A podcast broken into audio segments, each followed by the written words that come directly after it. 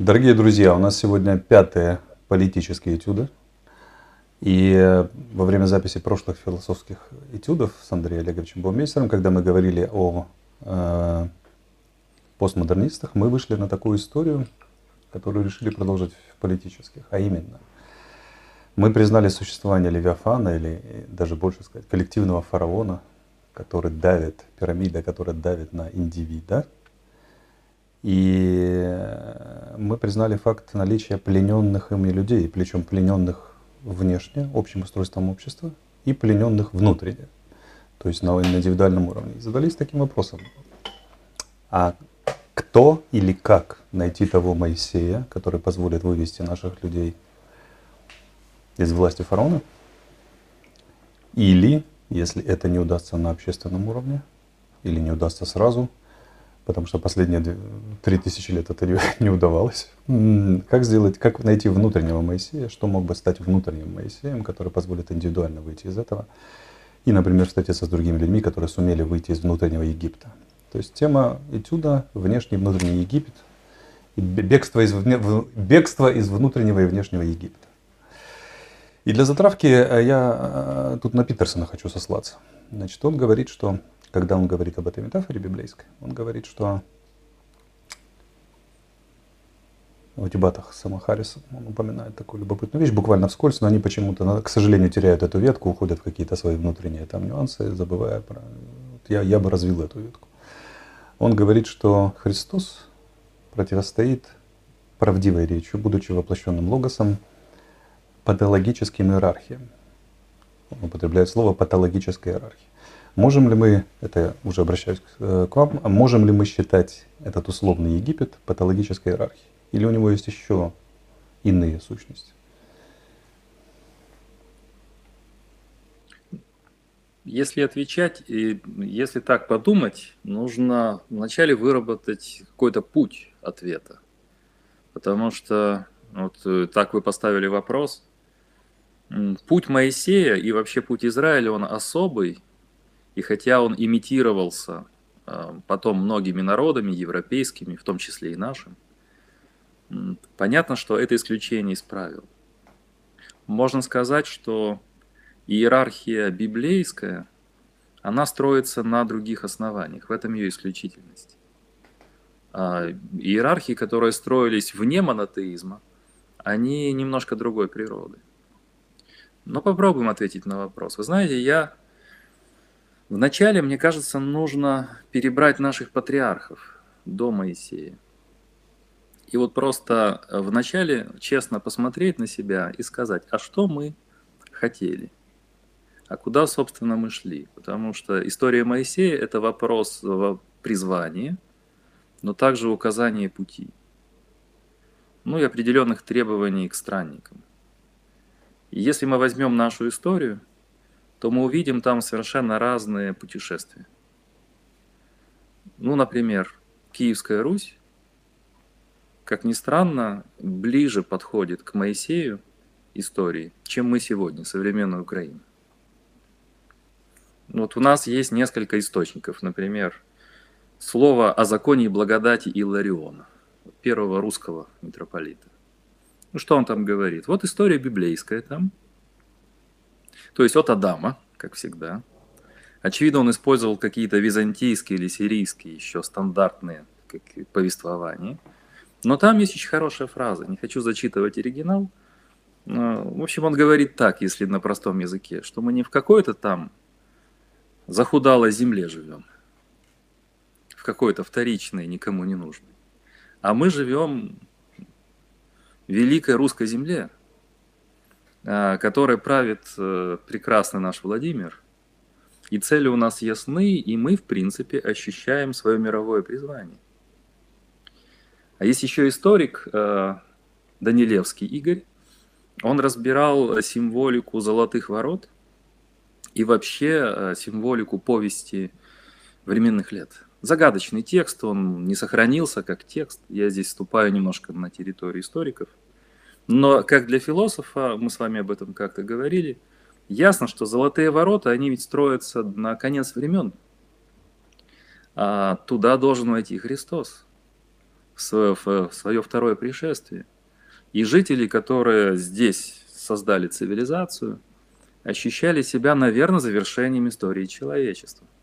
Вот э, э, разные народы приняли Христа, а мы приняли как завершение. И сказано в Евангелии, что когда будет проповедано всем народам, вот будет второе пришествие. И вот я хочу сказать, что парадоксальным образом начало нашей истории на самом деле рассматривалось как завершение, конец этой истории. Как подготовка какого-то другого уровня существования. И вот там история Моисея хорошо вкладывается. А вот дальше наши патриархи пошли по другим путям. Я думаю, что вы мне здесь поможете. И мне кажется, что вот это ощущение э, Бога избранности, ощущение прочного места, как мы находим у Иллариона э, и в других источниках, нет. Как-то все это потерялось. Э, если мы проходим через нашу историю, мы видим обрывки каких-то сюжетов, нету целостного сюжета. И из этих обрывков трудно выстроить что-то, что можно назвать историей исхода. А можно если брать вопрос шире, да. А, да. извините, пожалуйста. Если нет, вопрос нет. шире поставить, не, не об Украине, а, а как бы свойстве, общечеловеческом свойстве портить общество наихудшим образом. Как бы, да? То есть у нас э, типовым паттерном для человечества является хорошая задумка, царство добра и справедливости, которое очень быстро перерождается, ну, ну, например, на современном этапе там, в костную бюрократию, очень, очень вяло реагирующую, занимающуюся самообслуживанием в основном. Сам, в, нашем, в, наше, в наше время это еще и самопрезентация. Раньше бюрократ хотел быть серым, теперь он хочет быть присутствующим, хорошо видным на площадках, на форумах, там, на, на, да, везде в интернете, на, на, на ток-шоу и так далее, и так далее. Но остается все равно серым и костным.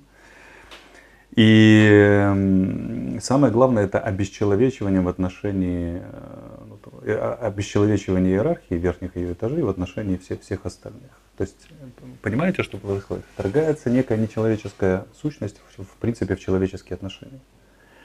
Вот если Полис при всех его нюансах, при том, что убили Сократа, все равно оставался сетью человеческих отношений, то фараон уже символизирует, на мой взгляд, нечто другое. Это торжество нечеловеческого отношения внутри системы власти. Я скорее об этом говорил. Выдавливание человеческого. И э,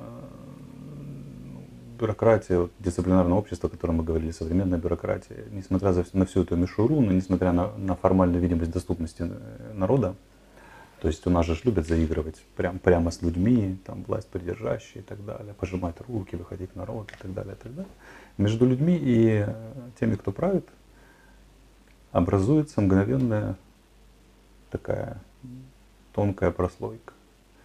Как старая, старая шутка в советское время, я не знаю, делали вы или нет, когда надо было сорвать урок, то там лам, я, например, во вторую смену учился, у меня был такой период, мы вкручивали мокрую промокашку между лампочкой и этим самым ставили. И она постепенно высыхала, блокировала бумага и выключался свет, постепенно газ. А учителя бегали, пытались понять, в чем дело. Вот вкладывается такая вот прокладка, которая носит отчетливо нечеловеческий характер и гаснет свет человеческих отношений. Рано или поздно. То есть я же очень хорошо знаю, о чем идет речь. Возникает, я, я в системе давно, если брать армейскую систему, она вообще ей так свойственно работать в отношениях с людьми снимается человеческий фактор и, и обладая, возобладает в лучшем случае логика системы, а в худшем возникает такой ну, отчетливо сатанинский привкус металлический э, с тем, что ну как, железным посохом гонит он стада, как у Галича, да, куда-то там в светлое будущее или к пропасти, да, или не у Галича, а у Галича свое, а это Александр Блок в его гениальном проведении. Вот, вот этот железный посох, вот этот фараон, который простирает на фресках египетских руку на колеснице, а под, под ногами мелкие людишки, которых он подавляет. Вот, вот в, если в этом прочтении говорить о Египте, то какова главная идея такого? Вот я хотел бы поговорить на эту тему. Какова главная идея вот такого подавления большого фараона на колеснице? И какова идея Моисея, который, что он противопоставляет этой колеснице? И второй момент это то, что чтобы, чтобы мы ушли, даже не мы ушли, мы-то, мы-то не попадем в эту ловушку, зрителей увести наших от того, э, от персонификации этого.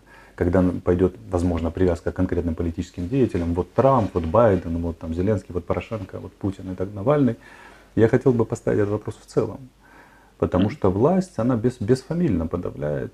И более того, мы с вами говорили, помните, в прошлый раз о неких дирижерах, которые стоят за, виде, за спинами публичных политиков и в принципе организуют э, данную систему отношений на Земле в настоящий момент. И, по, и эта система отношений мы же с вами определили, вспоминая прошлый этюд, что она существует столько, сколько мы себя помним в письменной истории. От Вавилона и Египта. И э, привнесение вот этого нечеловеческого фактора в систему, в принципе, людских отношений. И что противопоставил Моисей? И, если так можно сказать. И потом найти аналоги этому Моисею, этому Моисею внутреннему внешнему в современные времена. Кто тот, кто может сказать «let my people go», стукнуть посохом, да, и, и увести людей. Что, какая идея там должна стоять? Идея подавления, в чем она? И идея увода людей из подавления в некое другое общество. Что сколько я себя помню, а для меня эта тема крайне важна. Та же советская фантастика, которой бесконечно увлекаюсь. Это же на самом деле, это Стругацкий мир полдня, это идея Ефремов, это идея вывода из-под, из-под фараона. То есть построение недисциплинарного общества, антиэнтропийного общества. У Стругацких это любопытство, главное ведущее, вместо страха, главное ведущее качество. У Ефремова это принцип активной эволюции. Вместо того, чтобы быть слепым, покорствующим судьбе, которая мелет, и власти земные являются, в частности, одним из главных, этих, э, главных приводящих таких вот э, колес, которые давят людей, людские судьбы, все хорошее, все светлое. Почему иерархии работают так, что они античеловечны? Становятся в своей сути. Ведь это система человеческих отношений. Вот, вот туда бы я хотел, с вашего разрешения, подумать. Я просто продумываю, как это более лаконично описать, потому что э, сейчас мы выстраиваем некую такую общую монолитную историю, но мне кажется, что иерархии были все-таки неоднородны. И вот этот человеческий фактор, о котором мы говорим, он имел определенный профиль. Вот посмотрите, если взять Грецию и Рим, мы сами упомянули, то здесь э, и Греция, и Рим выстраивали определенное сообщество, определенные отношения. Во-первых, они придумали и политику, как именно тип такого занятия, когда мы сообща вырабатываем общие символы, ценности, взаимодействуем, причем взаимодействуем не жестко, как разделение властей современное, не в жестких каких-то нормативных рамках. В Сенате мы дискутируем, э, я часто об этом говорю. Потом где-то на вилле в уикенд или в отпуске пишем комментарий к Платону. А вот эти все группы, они не были так жестко, не были жесткой машиной, которая возникла позже. Если мы посмотрим на средневековые элиты или средневековые иерархии, они тоже строились на другом основании, не механическом. Я их не идеализирую и не демонизирую. Я просто говорю о том, что э, состояние тогда цивилизации и задачи, которые стояли, они были глубоко личностны, потому что они строились вокруг а, монотеистических принципов. Моисей скрытым образом был там, он там присутствовал. Он присутствует в христианской истории цивилизации и в исламской. А, эти люди знали четко зачем, во имя чего. Конечно, было много бесчеловечного, жестокого, но речь идет о том, что главный пункт, главная цель выстраивания взаимодействия людей был э, глубоко личностным. Спасение души, а подготовка к второму пришествию, а контакты личности через исповеди, через Евхаристии, а, через университеты и так далее, через обязанности суверенов. Вот этот механизм стал выстраиваться постепенно где-то с конца XVI века.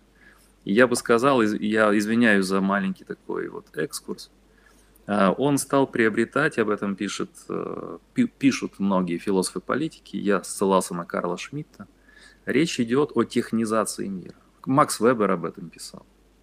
И тут становятся ключевые слова, особенно с 19 века. Это ключевые слова бюрократия, а, ключевые слова – это государственная система, чиновники, а, которые постепенно должны вот этот личностный фактор на задний план отодвигать.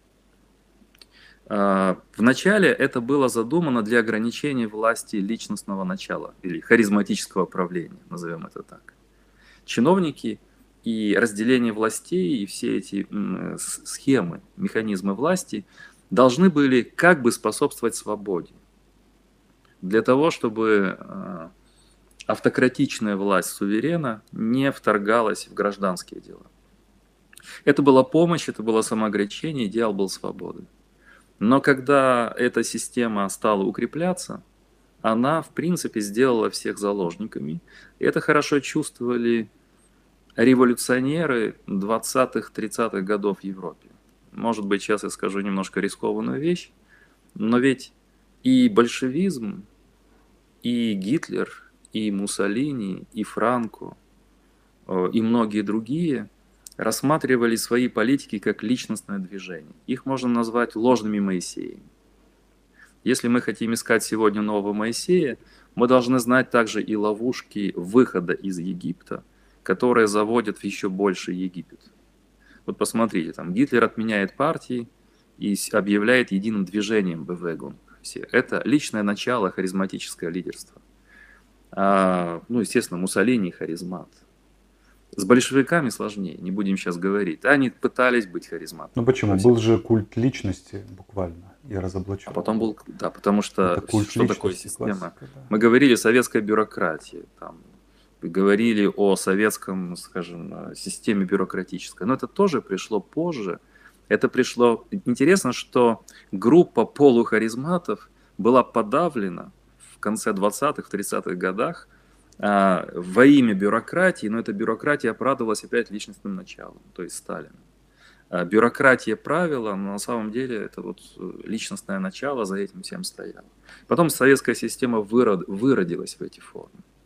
Что-то подобное сейчас происходит и с западными странами, мы это все остро ощущаем. Вот если сейчас предыстория вот этого ухода из Египта в еще больший, худший Египет, да, и казалось, что Гитлер, Муссолини, сталинизм подтверждают правоту механической системы, бюрократической. А, и тогда была укреплена мысль после 45-го, что любое личностное начало опасно. Вот эти движения первой половины 20 века сработали на Левиафана. Левиафан и его представители показывали пальцем на них и говорили, вы хотите снова нацизм, вы хотите снова фашизм, вы хотите Моисея, который выводит вас из э, ловушки, это будет тоталитарная система, концлагеря. Но был же, Поэтому был же... Вы, вы должны быть благодарны бюрократии, что она нейтрализует личностное харизматическое начало что она дает вам возможность процветать, торговать, развиваться, становиться богаче, здоровее, а, обеспеченнее, безопаснее. И вот теперь, в 2021 году, мы видим, что эти призывы, безопасность, благоденствие, благополучие, а, а персональность вдруг начинает мягкой, но все более и более уверенной такой вот как ловушка, да, вот как мышеловка, э, захлопываться. Мышеловка захлопывается, и мы говорим, а как теперь выйти из этого? Где искать Моисея? А что если мы не создали предпосылок для этого, да? И что если Моисея не послушают? Мы можем сейчас говорить о том, кто это может быть, как его искать, но мы с вами говорили в первых беседах, в политических этюдах, а, узники египта, египетского плена не чувствуют себя пленниками. А те, кто не чувствует себя несвободным, они не нуждаются в свободе. Вот в первую очередь Моисей должен сказать, что вы не свободны, но это в нынешних условиях непросто. Ну, если брать архетипический сюжет, то библейские были похожие вещи. Зачем выводишь нас к свету из милого нашего сердцу египетской тьмы? И там возражали. активно. Да. Моисей имел множество неприятностей с теми, кого он спас. В отношении того, что спасение, самого факта спасения и пути спасения. Ну и если взять 20-е 40-е, то и там же не все так просто. Были, были Черчилль, сверххаризмат, суперхаризмат. И был Рузвельт, который ну, вообще мечтал о новом мире, мировом порядке, и тоже был человеком, который инжинирингом занимался за счет личной харизмы и личного видения в масштабах всечеловеческих, скажем так. Почему их не вспоминают, когда говорят об опасности узурпации? Почему Черчилль и Рузвельт не служат примерами личностной узурпации? Потому что а, мы можем сделать еще шаг к нашему Моисею. Это хороший вопрос, почему?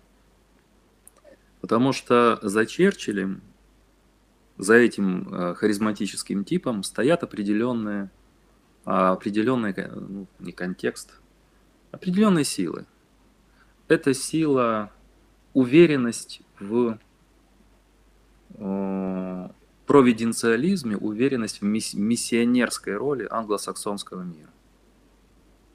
И эта уверенность у Черчилля меньше, а у Рузвельта, а еще там у Вилсона, о котором я говорил, больше, она основана на христианских началах. И поэтому это э, движение харизматическое, назовем его так, а, вот этих Моисеев, оно все-таки подпитывалось еще этими началами. А, миссионерская роль англосаксов, мы несем свет миру, мы несем свет цивилизации, и, проще говоря, с нами Бог. Яку с нами Бог. Uh-huh. А вот э, в конце 20 века, когда христианство уходит, даже из либеральной системы, из западной системы, а вот в таком значении, и миссионерская роль, как бы, она остается, но она по знакам вопроса, потому что уже не срабатывает и внутри этих стран. Тогда оказывается, что подражать Моисею, это значит создавать маленьких Моисейчиков. Вот Тони Блэр – это маленький Моисейчик, Обама – такой Моисейчик, вот Макрон – это такой Наполеончик, так, и тоже полумоисейчик. Получается, что возникают такие пути имитации, но почему а, сила фигуры, почему значимость фигуры сегодня столь мелкая? Потому что это вопрос о том, какие силы за тобой стоят, на что ты опираешься. В данном случае мы говорим о образе, о символе божественного присутствия, божественной помощи да, или божественного откровения. Какое такое откровение открывается новым псевдомоисеем? И куда они хотят вести? Вот в этом вопрос. И я понимаю, что образы Черчилля, Рузвельта интересны. Можно еще Деголя вспомнить, можно вспомнить отцов-основателей Европы после 1945 года. Это та же, та же да, линия. Там множество личностей было. Там тот же Тита, тот же Аденауэр и многие-многие-многие. То есть практически какую страну не возьми европейскую, там должен быть кто-то, кто на самом деле был личностью с большой буквы в тех обстоятельствах. И ну вот Аденауэр, он же поставил за собой христианскую идею, правильно? Христианская консервативная партия, они поднимали, тоже поднимали да. Германию из пепла и получили кредит доверия для страны, которая, казалось, была ужаснулась и была разочарована во всем, была разгромлена. Именно на роли христианской миссионерской. Ну, Гаспери, Гаспери, Аденауэр, да, Нуман.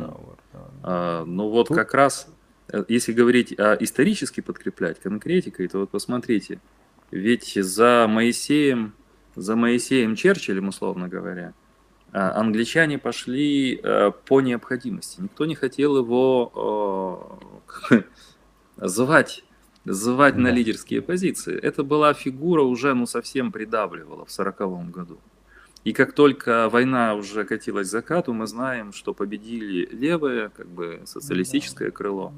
И Англия на долгие годы впала в такой вот социалистический эксперимент, а, где в последнюю, там еще карточки действовали, в конце 40-х, начале 50-х, нельзя было показывать э, там, французскую моду, это считалось чем-то не камильфо, а, была национализированы там школы, выстраивалась государственная медицина. Все был такой большой, чего там греха таить, социалистический проект.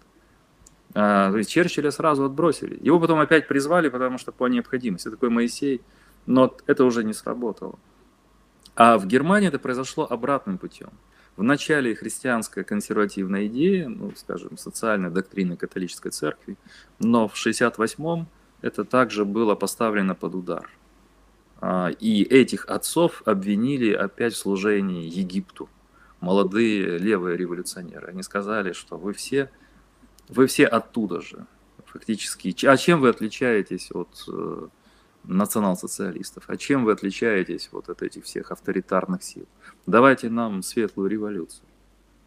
А, и если Англия постепенно шла от социализма к тачеризму, весь вот этот 45 по 79, то Германия и Франция, и Италия а, постоянно блуждали между консервативной идеей и левыми идеями.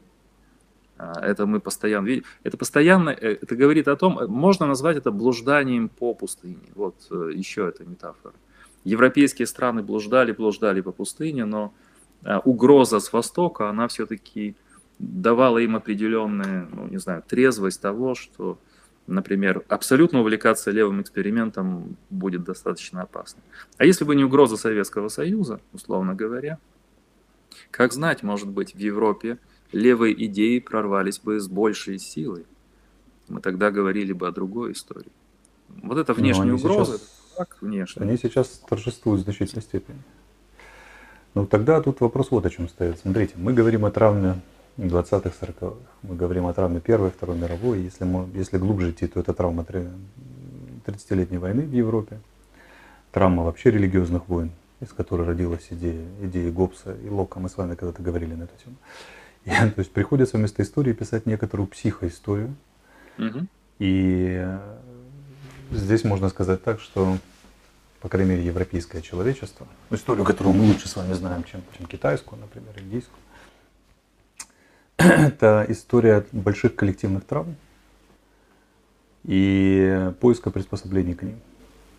То есть как, как человечество действует, или европейское человечество действует как коллективная личность, получающая травму психологическую очень сильную, и потом ищущая способ приспособиться к ней и соорганизовать свое бытие, бытие так, чтобы меньше задевать больное место. Потом они получают, заходят, получив травму справа, они уходят глубоко влево, мы уходим, да, получаем травму там и опять пытаемся. Э, и вот так вот наш корабль шатает. Я когда-то пытался осмыслить такой европейский путь. И в чем же секрет? Стратегия европейцев. И я вот для себя определил, что мы цивилизация очень, которая не, признает промежуточных положений руля, если представить, что мы плывем на лодке. То есть мы либо резко вправо, либо резко влево, либо посередине. Но это лишь промежуточный этап. А то, что при резких поворотах вылетает по 60-40 миллионов людей за борт, ну так получилось. Пошли в правый эксперимент, вылетело 110 миллионов. Пошли в левый эксперимент, вылетело 80 миллионов. И так далее. А почему не дается центристский путь. Почему мы не можем вести себя, не научились как рациональные существа, которые строят рациональную политику, без вот таких вот перекладываний руля. Когда Родину заносят на поворотах, ее сыновья падают в братские могилы, есть такое выражение. Без, без вот этих вот поворотов. Ведь э, принципы рациональной политики сформулированы были две с половиной тысячи лет назад Аристотелем и Платоном. Казалось бы, бери и делай.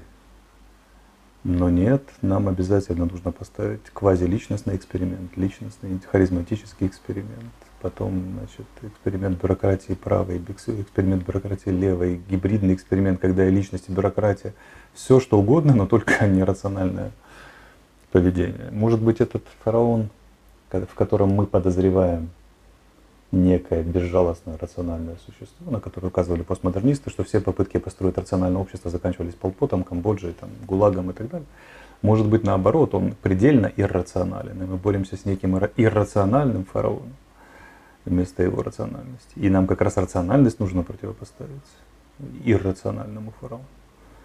Может, это Давайте уловка, посмотрим. когда фараон, фараон пытается подать себя как рациональная структура, которой иррациональные революционеры или монотеисты со своими иррациональными идеями пытаются противостоять. А на деле все наоборот. Давайте посмотрим. А, во-первых, давайте посмотрим эту метафору фараона и Левиафана. Дело в том, что вы, соприкасаясь со сферой политики, уж знаете, Алексей, это прекрасно, и я, как изучающий эти вещи, наблюдающий, А, мы прекрасно понимаем, что политика не может не подпадать под сакрализацию. И то, что Веймарская республика пыталась выстраивать вот такую рациональную политику, и некоторые небольшие государства Восточной Европы, например, там Чехия, да, или там еще ряд стран, но это только потому, что вокруг них гиганты. Политика почему должна быть священной? Потому что любой политик более-менее мощной системы, а, он наделяется сверхъестественными возможностями, силой. Ведь Левиафан, почему назван Левиафан у Гоббса? Ну, потому что в нем объединяются э, миллионы индивидов. Потому что он усиливается большой властью. А там, где большая власть, там всегда есть опасность, как говорил Вебер студенту в 18 году в Мюнхене, что тогда дьявол ждет вас в засаде. Помните, дорогие политики, к студентам обращаюсь, что вы, вы будете заниматься политикой, а всякий политик за его действиями сидит дьявол, сидит в кустах и ждет. Почему? Потому что политика – это очень большая сила, и применение силы. Политик – это не человек. Политик – это не индивид. Политик – это воплощение неких сил. Если он хочет быть частным человеком, обычным человеком, апеллировать к простым рациональным вещам, как нам это пытались сделать с 90-х годов, живите, плодитесь и размножайтесь чада. И не думайте о высоком, а мы будем вам давать эту возможность. Нет. А для европейцев это усугубляется тем, что миссионерство а, заключено в коде культурном Европы. Европа так создавалась. Создавать новые цивилизационные проекты. Вот когда говорили о России, например, 90-х годов, а что вот, и либералы российские, что вот давайте, пусть существует, давайте будем просто нормальным, небольшим вот государством и просто думать о своих гражданах и так далее. Точно так же мы могли сказать и Соединенным Штатам. Не может Соединенные Штаты, не может Россия, не могут Германия, Франция или Британия смириться с этим, потому что в их культурном коде большие проекты. И вот этот травматизм и шатание связано с тем, что попытка объединить рациональное, символически религиозным, вот как раз и выливается в эти формы шатания. Это всегда попытка выстраивать какой-то баланс между мистическим и светским. И любые левые идеи, как вы прекрасно знаете, это попытка этого компромисса. Даже если мы не упоминаем Бога, марксизм это совершенно религиозное движение.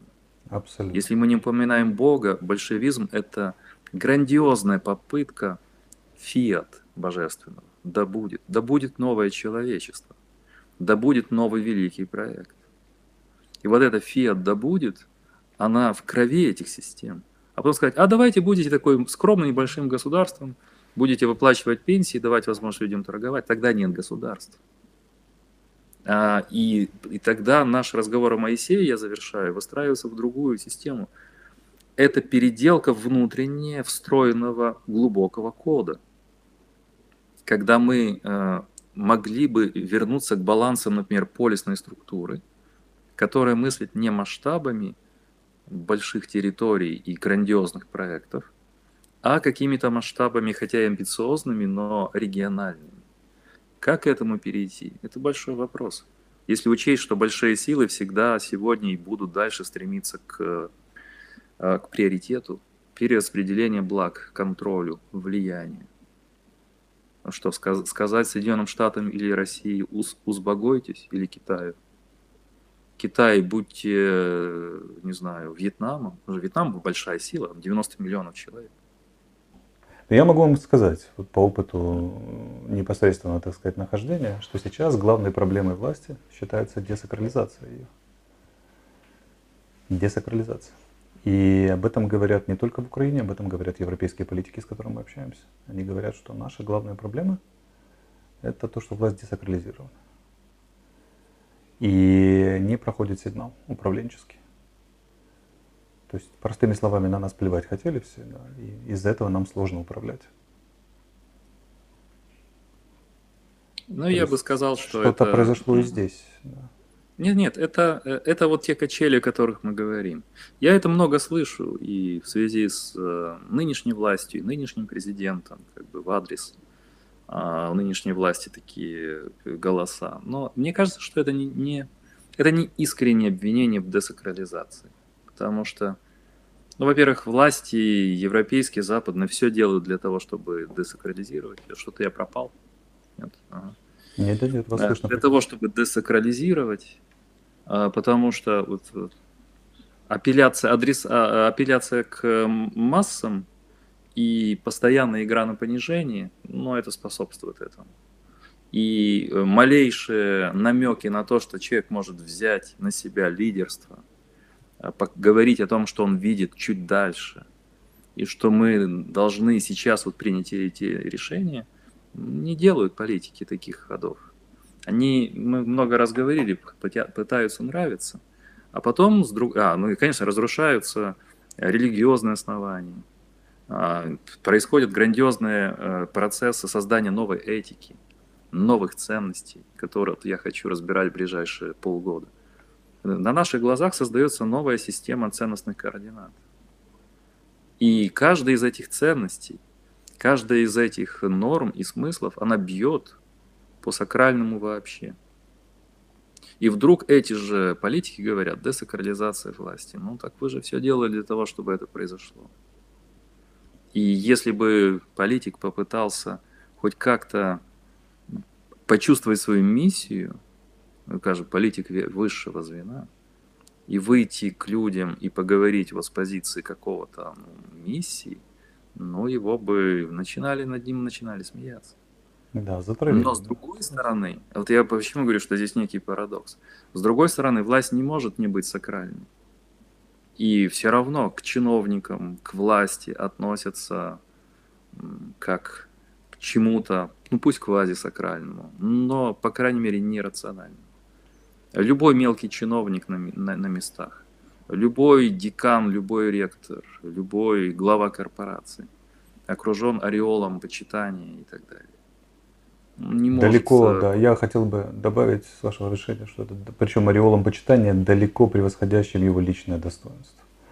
Обычно. Да. То есть всегда есть привкус вот этой вот неземного чего-то. За даже самым обыкновенным человеком, на которого ты смотришь. Тут тогда другой вопрос. А почему вдруг Охлосу СМИ, еще кому-то понадобилось оспаривать сакральную власть. Вот этот нарратив, что да это просто обычные люди, они принимают обычные решения, они такие же бестолковые, как мы, и даже хуже, и давайте им не подчиняться. Бунт такой раби, как сказал бы э, Бердяев, худший из видов бунтов, бунт против реальности, как она есть. Потому что мы запутались в понимании свободы. И наш разговор о Моисее упирается в четыре вопроса кардинальных. Что есть рабство? Что есть свобода? Кто Моисей? И где земля обетованная? Куда идти? И в эти четыре понятия, в четырех этих соснах мы запутались. А, потому что а, массам внушали – что путь к свободе – это абсолютная десакрализация, это опускание власти на уровень обычных парней из глубинки, а, что они не люди с хорошим образованием, которые общались в элитных клубах, закончили лучшие университеты, у них там по 5-7 династий дедов-прадедов, что-то создававших. Да нет.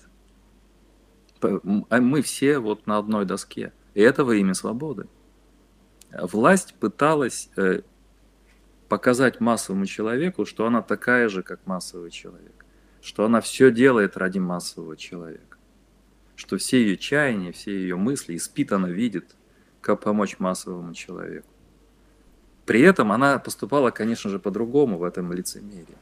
Но массовый человек привык, это хорошо видно по окаянным дням Бунина, когда там парень, который там работал прислугой, и начал озвучивать большевистские лозунги. Так вы нас, э, сволочи, угнетали.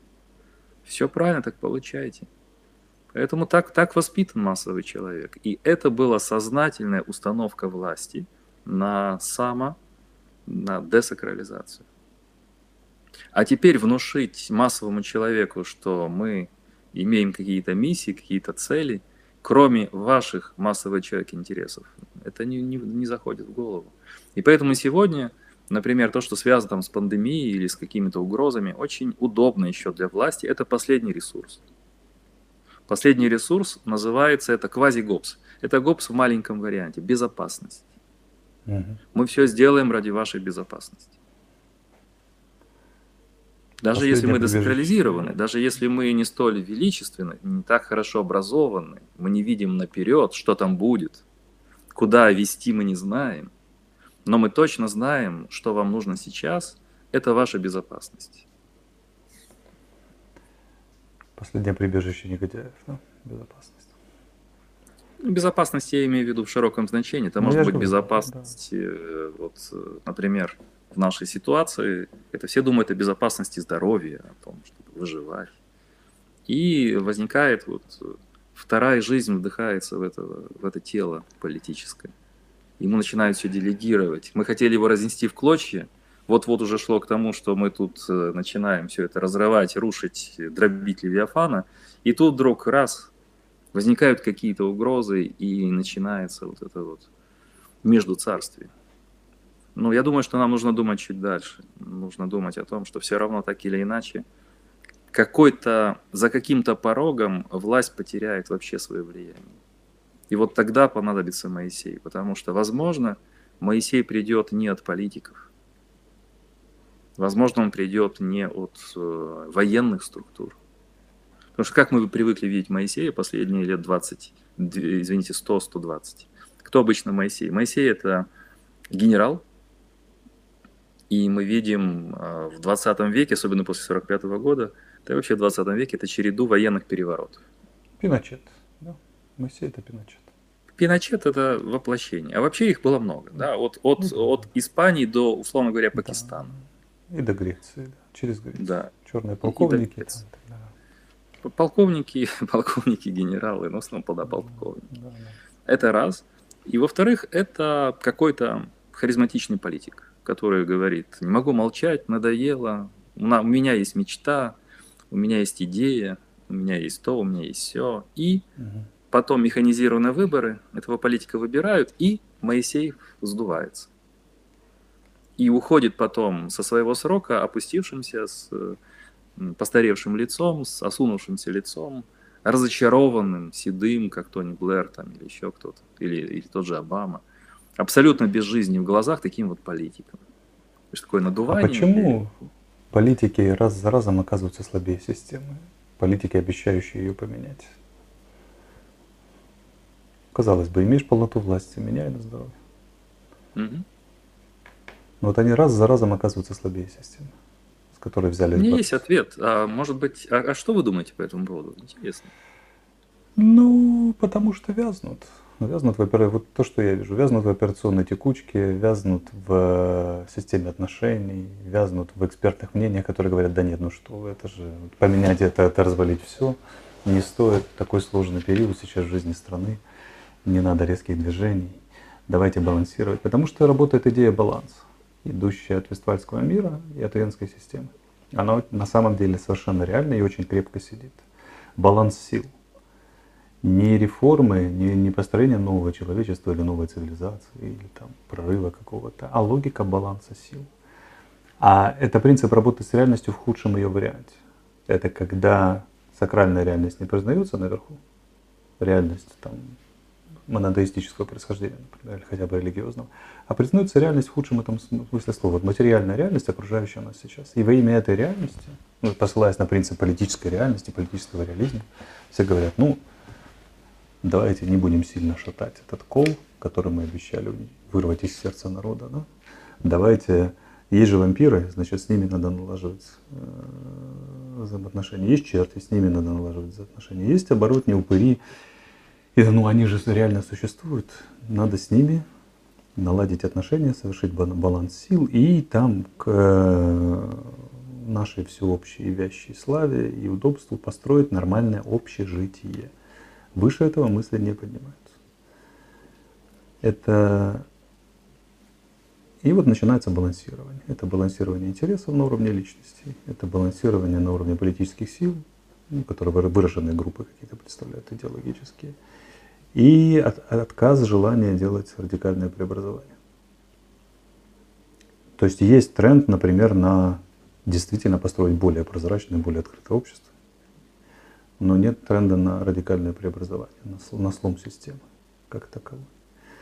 А ведь народ именно этот запрос посылает, революционный. Мы наш, мы новый мир построим. Mm-hmm. И возникает тогда следующая фаза стандартной политической жвачки, которая заключается в том, что оппозиция начинает обвинять в том, что вы не выполняете предвыборные обещания. И возникает вопрос, что уже народу надо навязать, например, повестку дня и сказать, что эти обещания были популистские, а реальные наши проблемы и потребности лежат сюда, и нужно делать вот это. И все это тем более странно, что мир имеет примеры людей, которые смогли провести радикальное преобразование. То есть, ну, например, прости меня, Господи, Ли Кван Ю в Сингапуре. Например, азиатские тигры, которые сумели вырвать там Южную Корею, например, вырвать все-таки в новый какой-то цивилизационный тренд. Хороший, хороший или плохой, но им удалось. Удалось. Вот есть же примеры тех, кому удалось. Вот из современных это Азербайджан. То есть, если вспомнить, чем он был 27 назад, лет назад, когда проиграли Первую Карабахскую войну, азербайджанцы еще внутреннюю войну проиграли, там же были кошмарные вещи, например, целое подразделение во время ответственных операций снимали с участка фронта и шли там разгонять парламент азербайджанцев. Они поднялись из пепла, худо ли бедно, создали абсолютно новую, новую культуру, новую нацию, новую маленькую цивилизацию, пошли неким путем автарки, такой новой автарки не, не к коллективному Западу напрямую с его демократическими издержками, не в авторитарный режим, а вот некий такой. Турция более-менее выводит какую-то, пытается выводить самостоятельную политику. Вьетнам, Южная Корея, есть такие страны. А есть кому не удается радикальное преобразование. Мы опять же, мы сейчас имеем пример Британии, в которой вообще непонятно, кто это делает. Потому что формально обвинить Джонс, Джонсона в том, что он э, увеличил резко программу вооружений, вывел Британию из Евросоюза, направил ее там полностью перестраивает британскую армию сейчас. Там радикальная перестройка идет. Британия возвращается на моря. Британия пытается опережать Соединенные Штаты в инициативах, которые бывают коллективными инициативами Запада. Ну, та же J7, превращение в J10, о котором мы говорили. Когда Джонсон успел на два месяца с этим предложением раньше в Индию, чем американские визави его. И так далее. Почему-то кому-то удается, но опять же, там в Саудовской Аравии принц Сальман, который хочет быть саудовским Петром Первым у него пока получается, что там Саудовская Аравия по, по, за закрытым занавесом, что у него там получается после убийства Хаштоги, тоже большой вопрос. Но он, он декларировал это. А Объединенные Арабские Эмираты, которых семь Эмиратов, казалось бы, сложный династический клубок, есть все шансы перессориться, но они запускают аппарат на Марс и являются одной из пяти наций, которые это сделали. Арабский аппарат на орбите Марса. Есть, они строят город в пустыне, который должен быть прообразом марсианских городов. И по моим наблюдениям, роль личности в истории, особенно во власти, она э, абсолютно. Вот она просто абсолютно. Вот что в голове у конкретного властителя, то в результате и получается.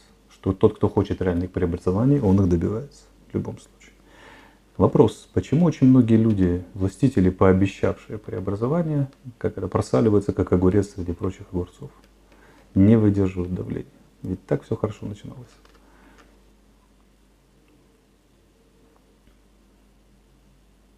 Либо внутреннего Моисея где-то завести, но, но вот не получается. Я думаю об этом. Э, я просто думаю, чтобы вывести э, эти наши рассуждения, чтобы их обобщить, как можно было бы сделать такой небанальный шаг? Вот почему я начал с Киевской Руси. А, потому что след... все последующие наши, скажем так, проекты, смысловые конструкции, они вообще не предполагали какой-то путь куда-то. Может быть, за исключением советского проекта, э, который, уже мы в разговорах с вами об этом говорили, естественно, он э, сильно токсичным сделал, его сделали абсолютно токсичным и сделали э, невозможным вообще отыскивать там какие-то подсказки того, куда нам идти. Это полное очернение – поскольку, поскольку я еще раз, я антисоветчик, но просто вот полное очернение. А вот э, между Киевской Русью и советской системой до и после, между и после, в принципе, нету каких-то смысловых конструкций, которые предполагали бы какие-то движения куда-то. И это, давайте так, чуть-чуть так попытаемся резкие, может быть, обидные слова сказать. А, и это заключено в кодах литературных, интеллектуальных, идеологических кодах, которые мы активно прорабатываем с 91 года. В этих кодах Моисей не предполагается. Э, в этих э, от литературы до каких-то проектов нет ничего подобного. А вот, пожалуйста, вы говорите о космосе, ну вот наш ответ э, какой? Наш ответ, например, Кадынюк.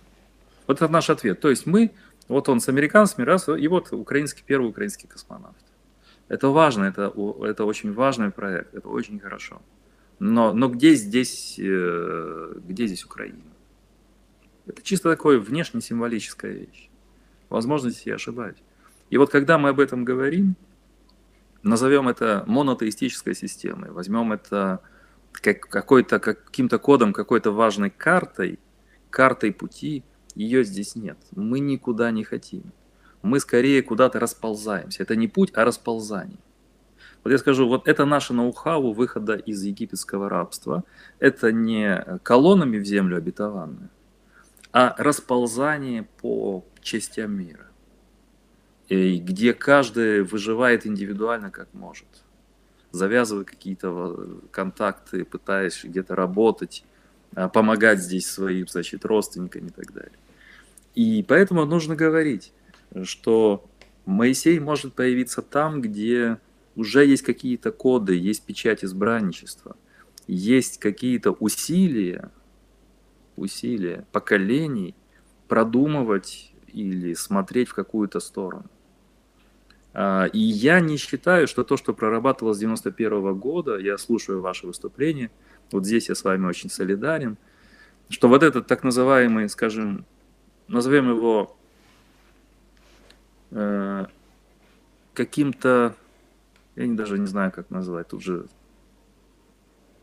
каким-то сказочно украинским проектом, вот таким, мы назвали это архаическим проектом, или мы назвали это таким мифом, да, он не оправдывает себя, потому что все, что там поставлено, не является естественно выросшим. Все это отягощает, делает невозможным приход Моисея.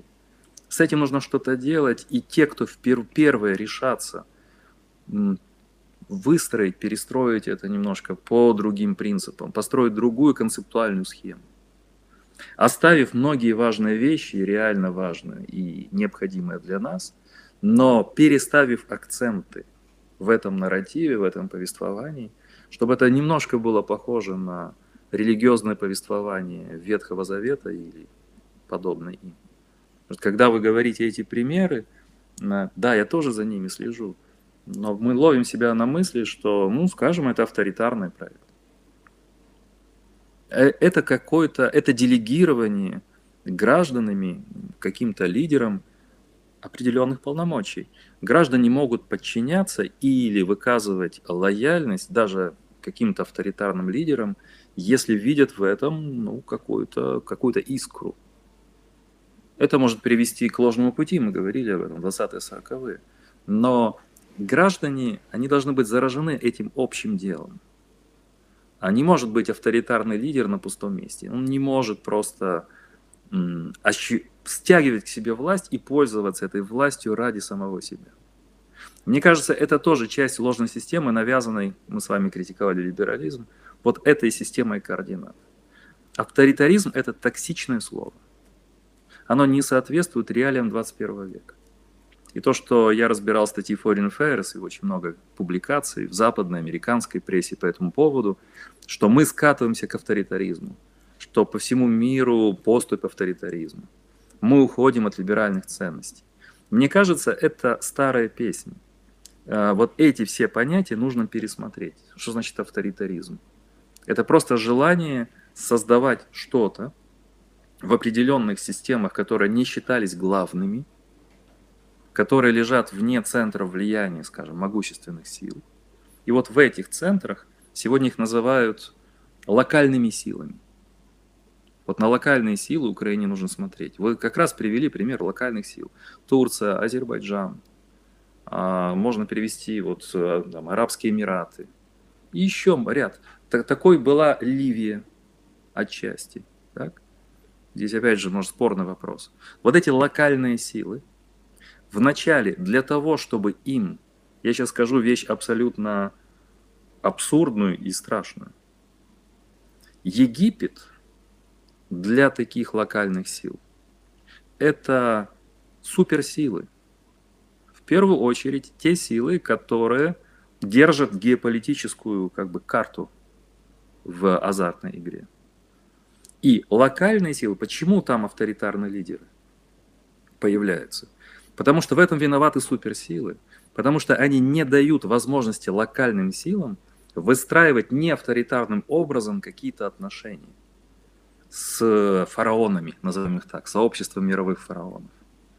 Потому что эти локальные силы не имеют шансов в честной борьбе, скажем, торговле, в технологиях, в научных достижениях, а, найти свое место не авторитарным путем. Это мое субъективное, некомпетентное мнение, но я вижу просто по судьбе этих стран. Вот смотрите, Турция долго-долго стучалась в ЕС. Или, например, Ближний Восток был постоянно под влиянием определенных, скажем, сил. А, вот перестройка происходит, авторитарный лидер нужен для того, чтобы... Вот это и есть эти Моисеи, может быть, квази-Моисей. Они должны вывести из-под зоны мощного влияния они должны дать своему народу или своему региону какой-то особый почерк. Вот они вытаскивают их оттуда. И они должны и что, держать баланс, чтобы не сильно конфликтовать с фараонами, и в то же время делать ставку, а почему авторитаризм востребован в этих локальных силах? Потому что нужно быстро, потому что нужно быстро осуществлять изменения. Потому что, например, если Украине навязывался с 91 года западно-либеральный проект, то там уже это существовала система много десятилетий, она уже достигла потрясающих результатов. А теперь нам говорят, а вы давайте вот так же. То есть медленно, через вот эти все процедуры, и все, и придете к общему благу, в землю обетованную. Нет, не придем. Потому что э, отстающие регионы или регионы новые, Украина как новое государство, да, они должны делать это быстрее, а как вдохнуть темп? Кто может мотивировать в темпе осуществлять вот эти преобразования? Я сомневаюсь, что это может быть такая открытая либеральная система. Поэтому оказывается, что новые Моисей где-то конфликтуют с фараонами, которые на поверку, сейчас-то мы знаем историю Египта, не такие уж и были страшные. Это все-таки миф, придуманный авторами Пятикнижия, да, но это важный символ, он работает. Вот наш символ. Фараоны, которые не дают локальным силам родиться, стать там супер сверхновой. Отсюда авторитаризм. Мне кажется, что если бы были изменены правила игры, это бы нейтрализовало авторитарные вот эти поползновения. Оно бы устранило желание э, авторитаризма в тех или иных регионах. Если бы правила игры позволяли действовать в открытую с открытым забралом. Так э, они же только тут лицемерие фараонов, они же это декларируют, но никогда не сделают. Потому что есть миссия англосаксов, потому что есть китайский великий путь, потому что есть российский особый путь, потому что есть там, древняя Европа, которая лучше знает Ближних Востоков и Арабских Эмиратов, как им поступать, и так далее, и так далее. И здесь надо, да, здесь вот всегда находится Эрдоган или эмир Кувея, э, эмир Арабских Эмиратов, который говорит, что нет, мои люди пойдут другим путем. И его сразу атакуют. И говорят, деспот. И, конечно, его атакуют. И будут, деспот, и будут да. атаковать. Нужно знать, что это, если ты высовываешься. Ну, смотрите, Алексей, вы знаете сейчас на, своей, на, на своем опыте. Если человек высовывается, его будут каждый день атаковать. Таковы правила игры, пока не сотрут в порошок, пока не, морально, психологически не уничтожат. И все, кто что-то делает, они живут перед лицом постоянной травли, постоянного давления. С этим ничего не поделаешь. Меня могут обвинить в каких-то нарративах не тех, но мне кажется, что Украина попала из одного плена в другой, а потом в третий. А, Причем второй и третий плен он был одновременно, пока не выровнялась ситуация в сторону только одного фараона. Мы попали в власть двух фараонов в 90-х нулевых. Сейчас остался один, но от этого не легче. Мгм. И чем больше мы делаем токсичным советское прошлое, это все усилия для того, чтобы обелить ситуацию зависимости и рабства, в которой Украина существовала это время. Под маской, вот почему я говорю, что такое рабство, что такое свобода. Нужны четкие критерии. И мы можем э, быть в рабстве под, используя словарь свободы. Ну, в, это, в этом-то и Может быть, в глубоком рабстве, но постоянно говоря о свободе. В этом-то и задумка, так это осуществляется сегодня. То есть это Оруэлл в чистом виде. Свобода это рабство, да, война это мир и так далее. и так далее. Знаете, я говорил, у нас выпало с, Кравчу- у нас с Леонидом Кравчуком деловые отношения в рамках делегации. Но вот у нас выпало час поговорить просто так, недавно. А он меня не перестает удивлять, э, ну скажем так, качеством своей переговорной подготовки, да и быстротой охватывания политического момента. Я говорю, Леонид Макарович, а, и мы встретились в офисе президента. Я ему говорю, давайте я встречу проведу. А он говорит, Алексей, я в этом здании знаю все вообще. И он мне, когда пришел, начал экскурсию делать. Он говорит, посмотри, здесь было то, здесь было то, здесь когда-то сидела Тэтчер, здесь был Буш, когда приезжал в Украину. А здесь был Андропов, а здесь вот это и так далее. И заговорили мы, а он же все-таки был по идеологической линии старшим человеком в крупнейшей союзной республике. И я говорю, Леонид Макарович, мне интересно, когда СССР сломал траекторию, когда он пошел вниз? Были, были же победы 40-х, там, о цене можем говорить это отдельно, но были победы 50-х, 60-х, послевоенное восстановление, космос и так далее. Он говорит, очень просто. Я четко знаю этот момент, сказал мне человек, который был один из главных в Советском Союзе по идеологии. Он сказал, что когда Хрущев провозгласил «догоним и перегоним Америку». И тут Леонид Макарович произносит следующую фразу, внимание. Он говорит, когда Советский Союз пользовался собственной антологией, а Мгм. Леонид Макарович Гегеля цитирует на самом деле. Зам по идеологии все-таки подготовленный человек. Когда Советский Союз пользовался своей антологией, я в этот момент вздрогнул и подпрыгнул на стуле. Он говорит, и он буквально все трактовал по-своему, отличным от всех остальных способом, он доминировал. Он шел вперед, у него все получалось. Как только поставили на одну и ту же колею с Западом и ввели в режим соревнований Хрущев, мы что? Предали свою антологию, говорит Леонид Макарович, и стали соревноваться с Западом по западным правилам. То есть были заведомо обречены. И далее он говорит, это просто инерция. Она какое-то время заняла. Теория конвергенции, которую Андропов мне рассказывал о своих встречах с Андроповым. Андропов был великий теоретик теории конвергенции, что две системы не должны противостоять, они должны взять все лучшее друг друга, слиться в экстазе, Хельсинские, Хельсинские соглашения 1975 года и так далее, и так далее. И, так далее. и э, говорит, я это абсолютно четко понимаю, как человек, который всю жизнь занимался идеологией. И вот как, когда произошел слом. Если на философские слова переходить, то первое, что должен сделать Моисей, это сменить антологию относительно там, не, как это, отриц- э, встать в позицию отрицания э, антологии фараонов. Потому что соревноваться с фараонами в рамках фараонов невозможно. В рамках антологии фараонов. Я говорил по поводу Карабахской войны с одним, с Резваном Гусейновым. Это есть такой обозреватель политический. Он о культурном аспекте Карабахской войны. Он говорил, в чем наша проблема с Францией. Французы, которые, пытались ну, работать против Азербайджана, поддерживать Армению активно, будучи при этом членом Минской группы, посредником, ну, как бы, да, который должен быть неупередженным к обеим сторонам, они, они говорят, они пытаются нам объяснить, что эта война не вовремя, не так, и она нарушает баланс сил. А он говорит, ну, вы бьете горшки в очень чувствительном месте в чувствительное время. Он говорит, не надо. Вот это позиция французов на переговорах. А он говорит, что вы не понимаете, мы ведем совершенно другую войну. Это война за справедливость, одну из базовых исламских категорий. И ради этого, он говорит, нам все равно, как геополитический момент удачный или неудачный, как, как- на это посмотрят там, большие страны, как на это посмотрят посредники и прочее, прочее. Азербайджанские солдаты в нечеловеческих условиях, поднимаясь в горы с азербайджанским флагом, ведет борьбу за справедливость так, как он и понимает. Его поддерживает вся нация. в этом отношении. Вот в едином, прости господи, сейчас будет советский штамп, в едином порыве, да, люди пошли. Угу. Достаточно посмотреть на ролики, которые они снимают, когда солдат 18 -го года, 1918 передает знамя солдату 94 -го года, а тот передает современному солдату 2020 года. И даже оппозиция, которая недовольна режимом Алиева, даже те люди, я знаю, у которых семьи пострадали от режима Алиева, ну, большой клан, большой клан, которые ушли в оппозицию, взяли на себя, ну, наложили обет молчания на время, пока идет война. Не критикуем власти, потому что дело это общенациональное. Вот, был, вот, был вот этот порыв. И я говорю, вы знаете что, Резван?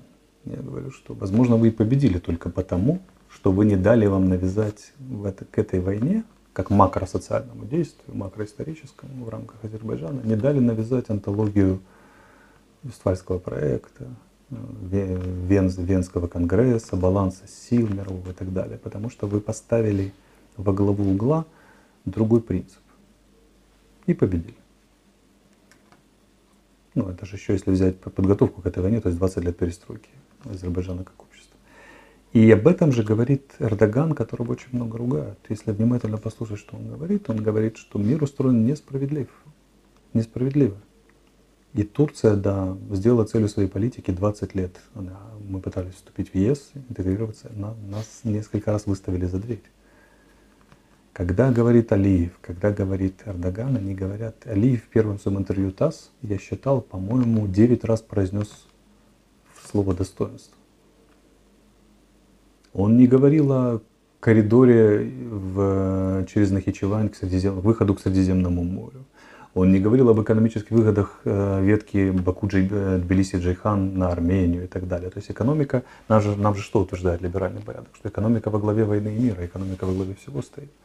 Но нет, он ни, ни, ни разу не дал э, экономическое оправдание этой войне, хотя эти люди умеют торговать, умеют экономически планировать. Они доказали, и Турция, и Азербайджан доказали всем, всем ходом своих, своих действий. Но они, осуществляя эти действия, осуществляя их удачно, ничего о них не говорят. Они говорят о справедливости, о достоинстве, о чести нации. И оперируют категориями, которые вообще не в ходу в европейской политике, например. Помните знаменитый диалог Штирлица, когда бывший министр Крауза разговаривает с пастором Шлагом? И пастор Шлаг говорит, я не могу поверить, что западные демократии, Черчилль, Рузвельт, люди, исповедующие Христа, вступят в переговоры с Гиммлером. А тут ему отвечает, дорогой пастор, политика предполагает забвение ваших терминов. Христос, истина и все остальное. Политика предполагает соблюдение точного баланса сил. Значит, нашему Моисею первое, что нужно сделать, это предложить другую антологию. Ну, собственно говоря, это и произошло с историческим Моисеем потому что он языческим богам противопоставил монотеизм. Но тут же начинается другая вещь. Это же начинается конфликт. Антологические конфликты самые страшные, за ним следствие. Военные конфликты это далекое, далекое эхо антологических конфликтов, например. И тогда нам скажут, подождите, вы что же хотите, чтобы вот этот маленький садок Вишневой Кулахаты, общемировой, он сейчас взорвался противостоянием, взорвался конфликтами, взорвался э, неприятием людей друг друга, давайте объединимся во все человечество, давайте, значит, э, наш общий дом, давайте, чтобы слезинка ребенка, давайте, чтобы не умирали люди и всякое такое. Вы, вы к чему нас толкаете? Вы хотите снова швырнуть человечество в эпоху кровавых противостояний из-за каких-то предельных абстракций? Ну, вы этого хотите? Так вы же экстремисты, вас надо немедленно запретить на всех, за всех соцсетях, на ютубах и на всем остальном. Больше никогда вам не давать слова а желательно провести через гражданскую казнь.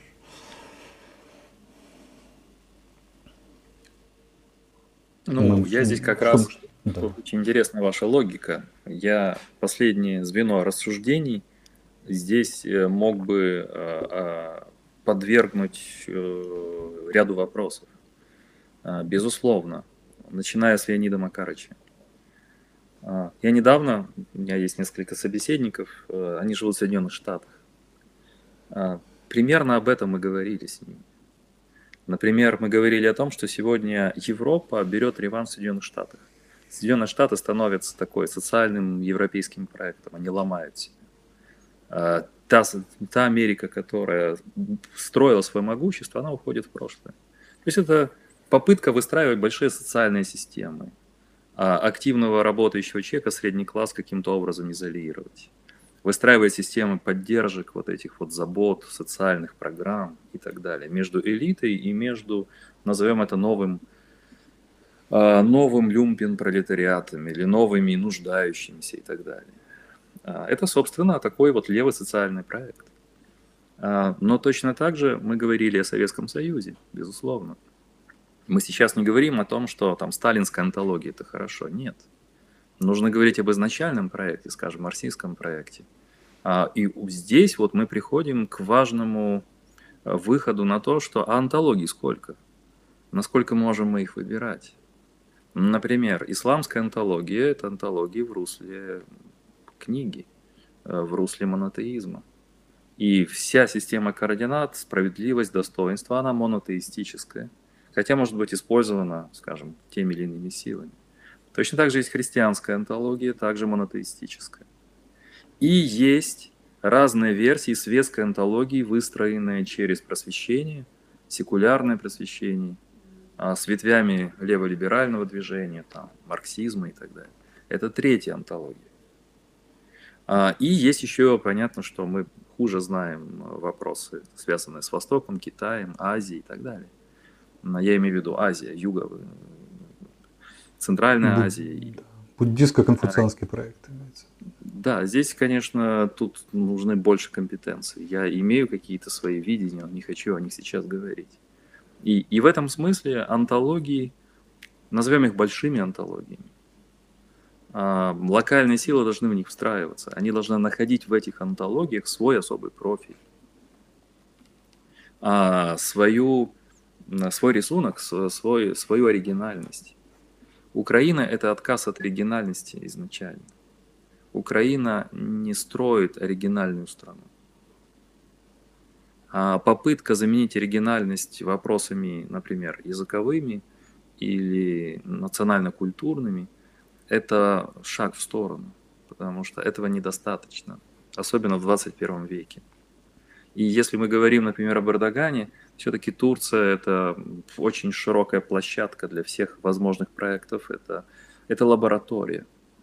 Если вот как я ощущаю это тактильно и чувственно, это там постоянно кипит работа. Создаются новые проекты от архитекторов до айтишников, от, э, скажем, разных корпораций, производств и так далее. А, вплоть до сельского хозяйства.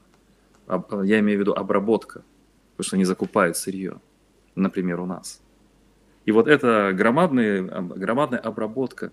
А, вы назвали Эмираты. Это тоже э, это ощущение, а там стройка. Вот если мы будем говорить сейчас о метафорике, это лаборатория рабочая Турция, а Эмираты – это великая стройка, большое строительство. Причем не строительство домов жилых только, да, а вот строительство в том понимании. А если мы говорим об, об Украине, да, как мы, какие антологии мы осуществляем, что у нас а, монотеистическая антология, христианская? Нет. Светская просвещенческая? Нет.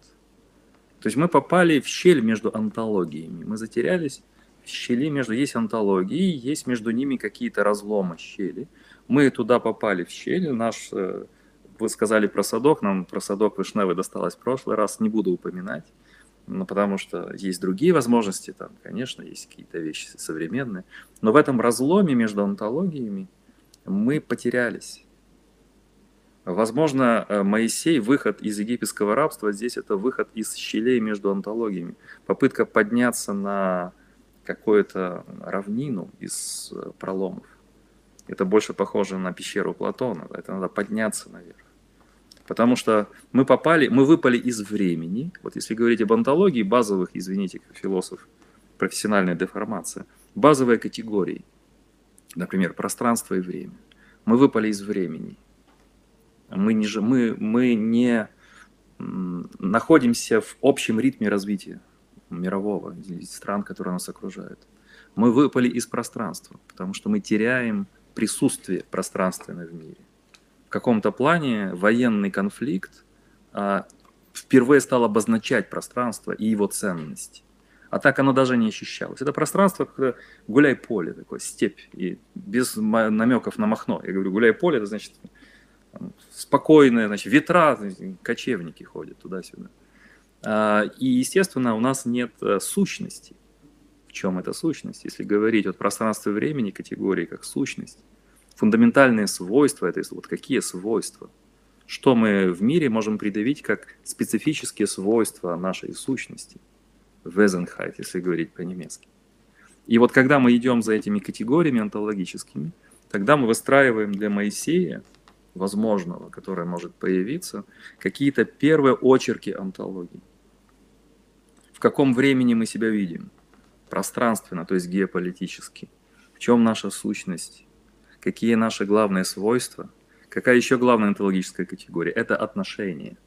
Реляционес по латыни отношения между другими антологиями, между другими мирами, другими пространствами, другими временами. В каком темпе нам нужно двигаться?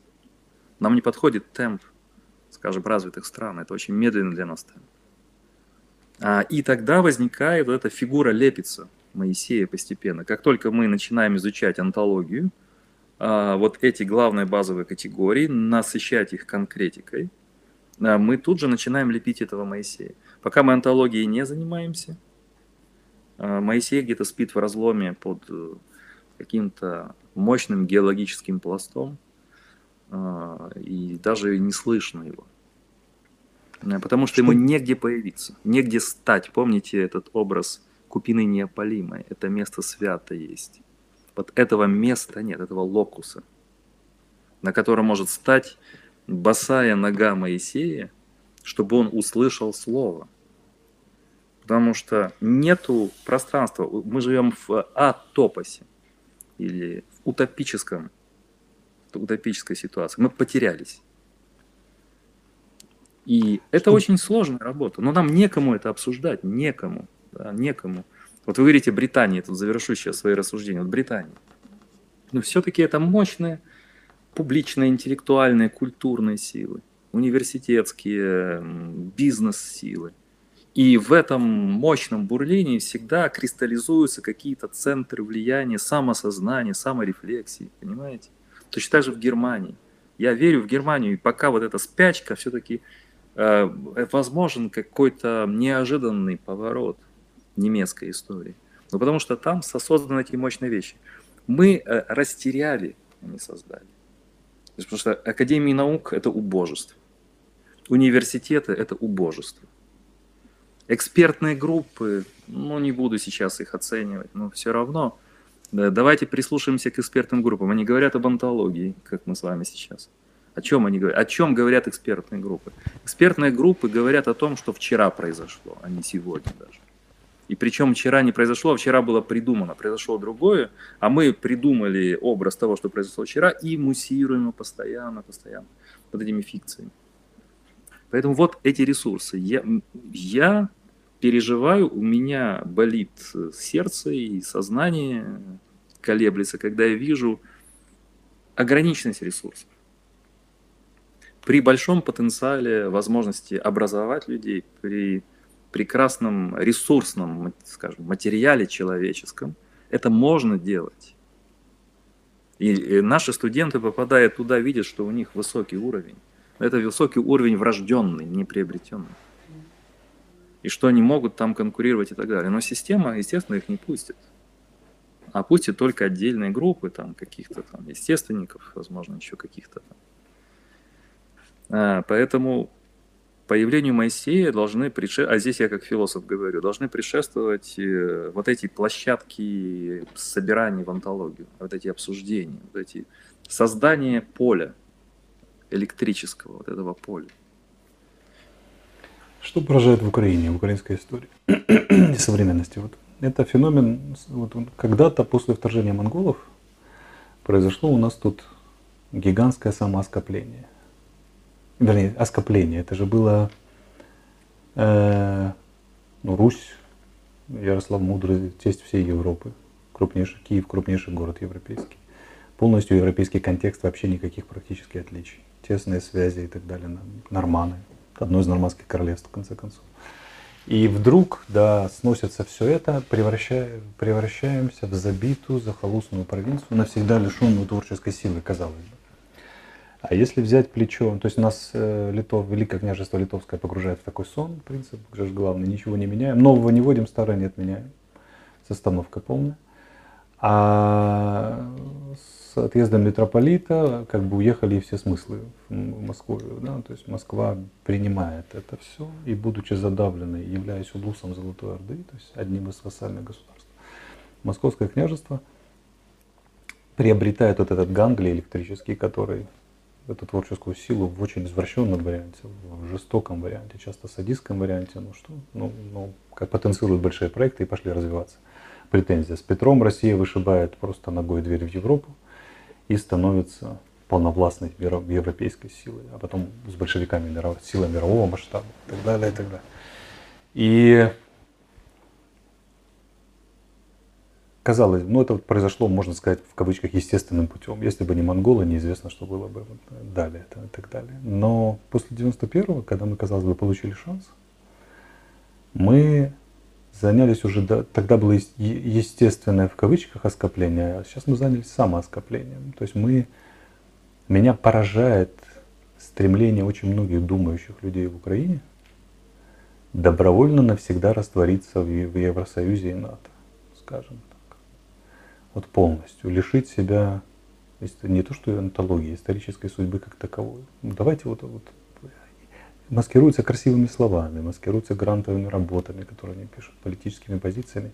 Но смысл такой. Давайте не искать вот этого вашего особого украинского пути. Не надо разбираться со своей уникальностью, не надо плыкать уникальную украинскую личность. Давайте вот туда. Вольемся в семью народов, и все. Получим навсегда защиту от страшной пристрашной России. И больше можно ни за что не волноваться. Ну, с психологической точки зрения это соответствует позиции 14-летнего школьника, который хочет влиться в коллектив и стать похожим на свою маленькую группу, вот так как э, поклонники Виктора Цоя или Эма, или Готы, или еще какой-то субкультуры. Ничем, ничем не отличаться. И ну, средний психологический возраст украинца 7-8 лет, средний психологический возраст элит 12-14 получается у нас, ну, те, кто претендует быть элитой. Это какой-то неописуемый кошмар.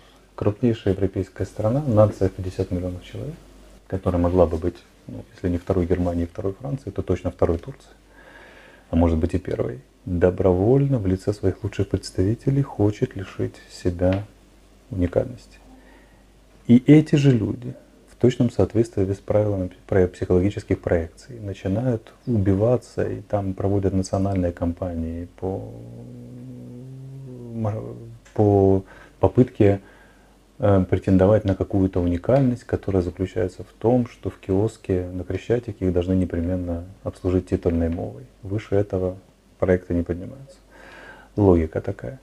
Э, они объединяются, они тусят, у них какие-то коллективы, они борются со, со это компенсация, да, это компенсация, да. которая позволит как-то чувствовать, вот вы говорили о достоинстве и справедливости. Да.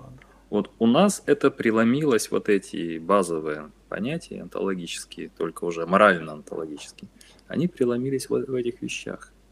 Я бы сказал, это по, пусть не обидится на меня, это по дешевой цене купленное достоинство и справедливость оно не требует каких-то особых усилий. Гораздо сложнее издать на украинском языке, потому что я здесь в теме, хотя бы за последние 10 лет, хотя бы полторы тысячи книг, переводов и оригинальных, поддержать национальные проекты академические.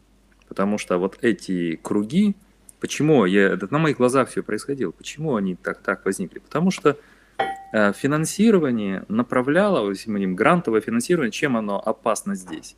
Я не против грантов. Есть гранты на физические исследования, биологические исследования. Да? Есть гранты на создание каких-то социальных проектов. Это классно. Но гуманитарные гранты, я еще раз подчеркиваю, гуманитарные гранты, которые получаются с определенной целью, они не получаются для того, чтобы создавать исследования, искать выходы из Египта, а они создаются для других целей. И поскольку это был единственный канал финансирования интеллектуальных групп, то понятно, что они постепенно стали дрейфовать и угадывать даже, что должны писать.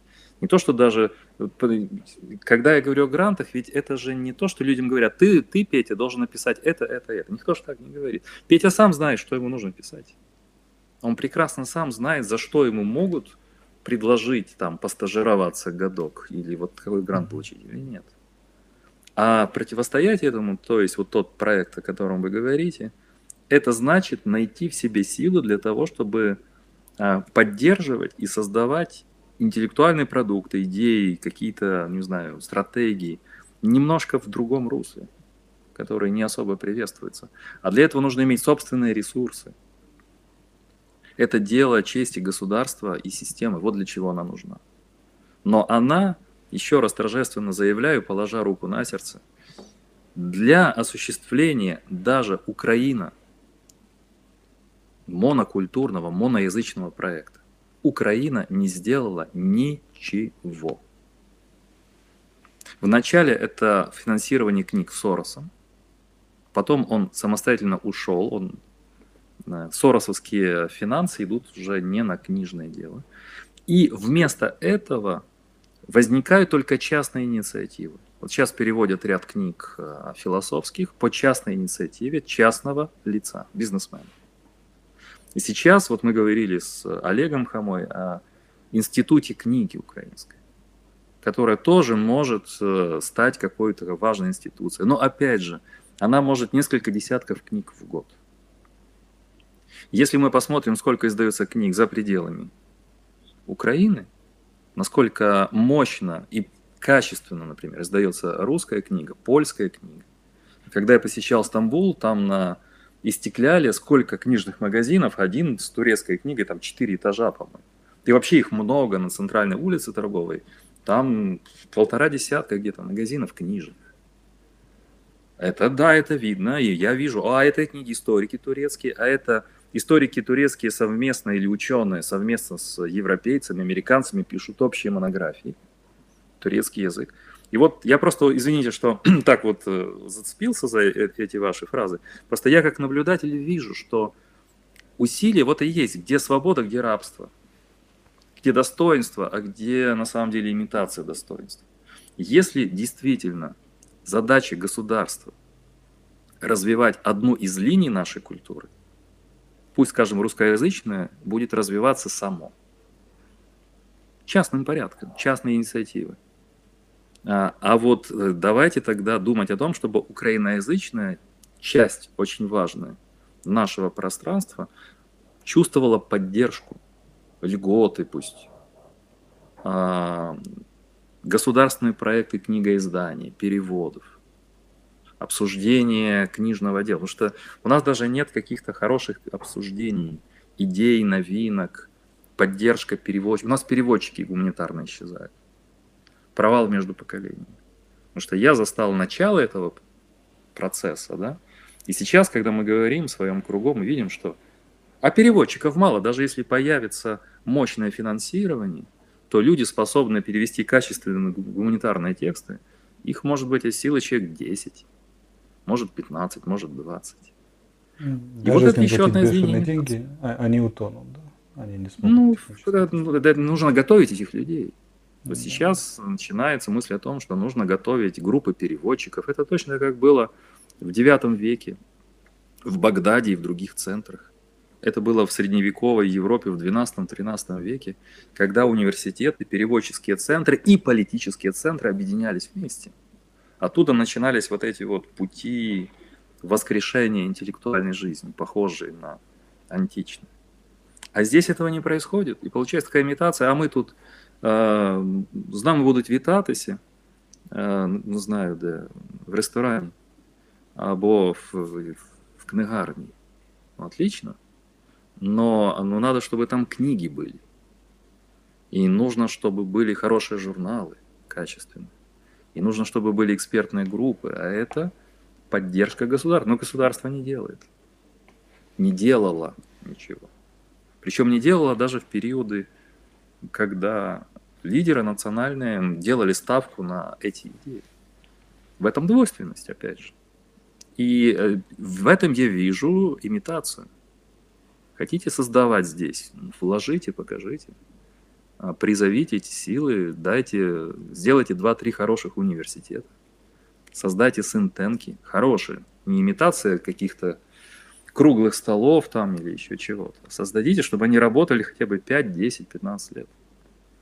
Никто этого не делал. Ну вот еще одна вещь, которая поражает. Значит, вы говорили о том, что природный уровень украинцев, приезжающих в западные университеты, очень высокий.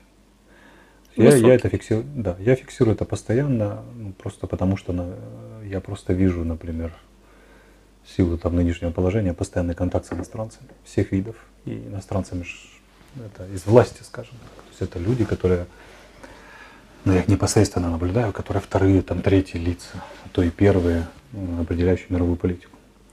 Я могу сказать, что мы ничуть не хуже, а местами имеем значительные преимущества в этом отношении. А, и средний украинец точно такой же, если можно говорить о среднем украинце. То есть нация это очень креативная, очень талантливая. Да. Вот я со своими студентами разбираю диалоги великих. Питерсон Харрис, а, там Питерсон Жижик и так далее, и так далее. И они говорят, подождите, так мы, у нас же вот люди аргументируют не, ху, не хуже, а часто и лучше, чем они. Они крепче держат нить беседы, они, не, взяв ценное, не позволяют себе терять, а развивают его и так далее. Они просто грамотнее обращаются с беседой как таковой. Я говорю, ну так это любимое выражение Андрея Олеговича, что у великих великие ошибки. Вот, поэтому и надо учиться смотреть. Видите, ничуть не хуже. Они говорят, да в моем университете дискутируют там не хуже, для моей малой группы там, а может быть даже и лучше. И это правда. Часто мы опережаем. Тут другое. Вот есть пример такой. Есть шрифт, придуманный уникальный, украинский, называется Рутения. Не видели вы, наверное, да? Нет? Очень красивый и креативный Знаете, По-моему, даже видел. Не, уникальный. Не и украинский народ, который считается страшно креативным. И это видно и по IT-сфере, и по, особенно по шоу-бизнесу, даже вот в том варианте, музыки, даже, даже в самом таком виде поп-культуры массовой. Вот народ не драйвит это никого не, широкие народные массы не подхватывают эти темы. Им не в кайф, а, что у них есть уникальный шрифт. Я представляю, у азербайджанца бы, какой-нибудь азербайджанец выгадал, э, придумал бы какой-то уникальный азербайджанский шрифт, который идентику передает вот азербайджанскую душу очень-очень хорошо. Стихии, которые здесь ходят. бы его, наверное, подняли на пьедестал и сделали бы героем народа. У нас это достояние ну, там 40 тысяч человек, которые более-менее могут просмотреть это все, перекинуться и так далее. Народ не драйвит. И вот тут возникает очень интересная ловушка. Этот народ, который поднят на щит, массовый человек, которому позволили десакрализовать власть, который топает ногой и говорит, а ну-ка сделайте мне красиво, потому что мы же живем не в государстве, я всегда говорю, мы живем во второй фейсбучной республике. У нас все хотят, чтобы государство управлялось как Фейсбук.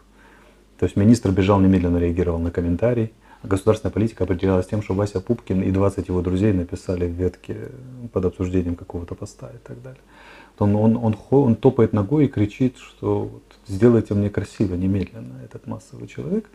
Но он же, этот массовый человек, очень обеднен и поставлен в тотальную зависимость, я бы даже сказал, рабство в, отнош... в рабство в отношении тех форм, которые мы, им диктует эта самая десакрализированная власть, которая обманула его и здесь, которая предлагает ему такие вот очень лекала, очень примитивные, и говорит, вот за это ты должен переживать, ну, за язык, например, за, за, как продается кофе на Крещатике, да, на украинском или русском языке или английском. А вот за, например, уникальный национальный шрифт или наличие двух уникальных университетов или трех, ты, ты национальный, где производится национальный контент. Ну, при том, что мы отрицаем нации с вами, мы понимаем, о чем идет речь, где ну, да. нечто украинское, истинно украинское, драйвовое, подспудное, которое идет от источников, закопано глубоко в этой культуре, и которое мы уже растеряли, потому что они обрезаны, эти источники. Он этого не может быть. И вот при, я просто ну, какой-то запредельный уровень развращения массового человека. Он одурманен всеми возможными способами. Этот неопролетарий, который, с одной стороны, как капризное дитятя требует, чтобы родители прибежали к ноге и дали большую сладкую конфету, с другой стороны, он абсолютно не самостоятельный не жизненные, не интеллектуальные и так далее. Сказали, сказали надеть повязку, он надел. Сказали там думать об этом, он надел. Сказали туда инвестировать ресентимент и ненависть и исторические травмы, он инвестирует туда. Очень примитивное лекало, тотальная зависимость от чужих концептов, свои, своего практически нет. Это худшем смысле египетское рабство. То есть массовый человек, массовый украинский человек обусловлен таким количеством дури, простите. Причем никто же даже не старается, чтобы эти ловушки были изощренные. Они же примитивные до невозможности. Ну, языковая ловушка, например, там, да, и так далее. И помноженное на ресентимент исторический, помноженное на травматический синдром от существующей войны, это все пакуется и маршрутизируется в очень такие вот примитивные лабиринты, и начинаются крысиные бега, где люди ненавидят друг друга, не могут поднять головы, увидеть звезды, увидеть там новый уникальный шрифт или уникальные корни какие-то культуры и так далее. Э, это кошмар. Моисею придется и это все ломать. Все эти примитивные лубочные схемы маршрутизации. Нужны, Алексей, нужны креативности примеры. украинского народа, да. Нужны, нужно вбрасывание ярких примеров. Нужно, во-первых, значит, попытаемся это, э, чтобы не быть таким уж банальным, но все, все-таки просто поговорить. Что было бы неплохо? Было бы неплохо вначале э, создать что-то наподобие пространства вот турецкого, э, пространства творчества. Во-первых, ввести мораторий на вот эти все вбрасывания, потому что они уже не нужны и власти. Я понимаю, что я понимаю э, мотивы этого, потому что идет политическая борьба. А, мы э, заложники вот этих партий, которые должны укрепляться. А партии нуждаются в подпитке эмоций разделенных групп граждан. Это понятно. Здесь работают хорошо политтехнологии, хорошо работают СМИ, и хорошо работают блогеры-эксперты, они руку здесь набили отлично мы, условно говоря, имеем несколько групп, и они могут сыграть, скажем, на пророссийской, проукраинской, среди проукраинской еще более радикальной проукраинской, среди пророссийских еще более радикальной. И мы понимаем, что где-то мы вместе пьем чай, здороваемся за руку, обнимаемся, но на вот это вот, на, на сцене должны быть вот эти вот собачьи бега или бои там и так далее. Это вот крысиные бега и собачьи бои, да, вот так. Uh-huh.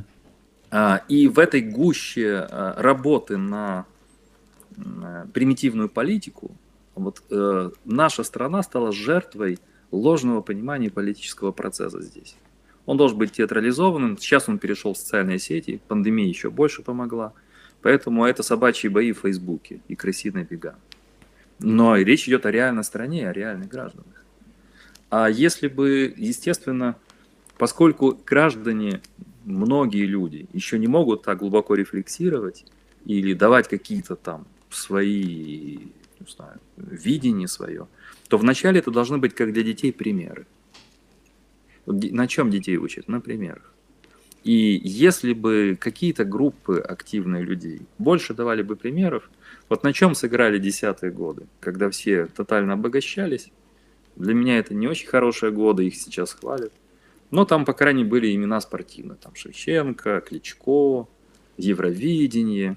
То есть какие-то вещи, где обозначалась Украина каким-то образом. Там спорт, шоу-бизнес чуть-чуть. Да? Вот такие вещи. А, нужно больше а, вброшенных а, в пространство вещей, как говорят банальным языком, истории успеха которые могли бы объединять, которые вначале порождали бы даже не чувство гордости, а рефлекс причастности. Это очень заразительная вещь. Я могу жить где-то в глубинке, я могу жить где-то, не знаю, в районе где-то Киева, Днепра или где-то в украинском селе.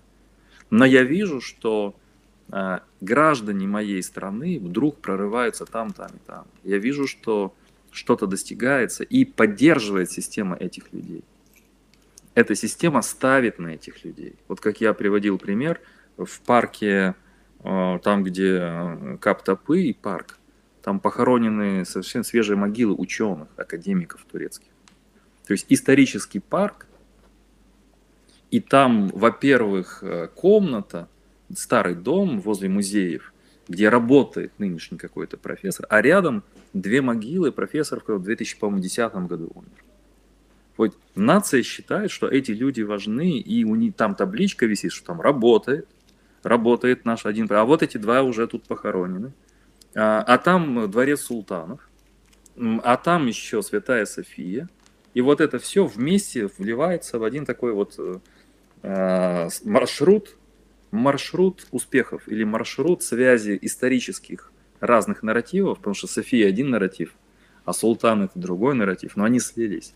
А вот теперь здесь это ученые, академики, а там еще айтишники, а там технари и так далее, а там архитекторы придумывают супер здания, супер парки и так далее.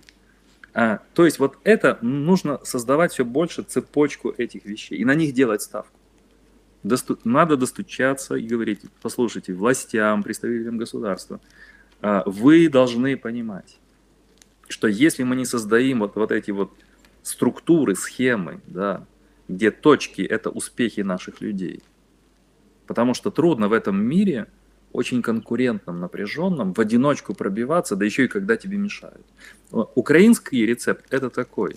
Не только не поддерживать своего гражданина какого-то в какой-то сфере, а мешать ему.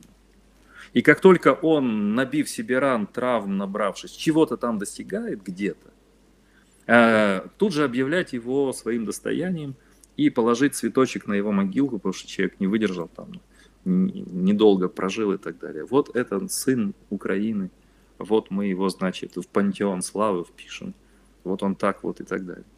Пока люди еще есть, пока они живут, я бы очень советовал, пока для детского сознания первый уровень, вот если система психологии, там Пиаже там, или Кольберг, вот первый уровень в начале тактильно, визуально, чувственно, примерчики. Покажите, если витаю вас, э, панове, Э, добрый день, покажите, как вы издаете циклы книг, мировую классику, современные книги, не только гуманитарные, но и по естественным наукам. Как у вас работают группы переводчиков. А, куда вы еще хотите? В Академию наук покажите, что это важно, что вы поддержите точечно каких-то ученых, которые хоть еще пока еще что-то там создают. А что вы еще инженеров поддерживаете, да, или еще кого там, какие-то... Не мешайте бизнесу. И вот когда вот эта система выстраивается, возникает из этих огонечков, это я так вот вижу, да, как вот самолет, когда садится ночью в темноте, вот есть вот светится а, взлетная полоса, он знает, где приземлиться. И в этой темноте у нас есть точечно огоньками отмеченные достижения. Это начинает заражать нас. Поражает чувство причастности, а, чувство а, гордости, и потом начинает срабатывать, так это я могу. Я могу влиться в эти огоньки, я могу что-то делать.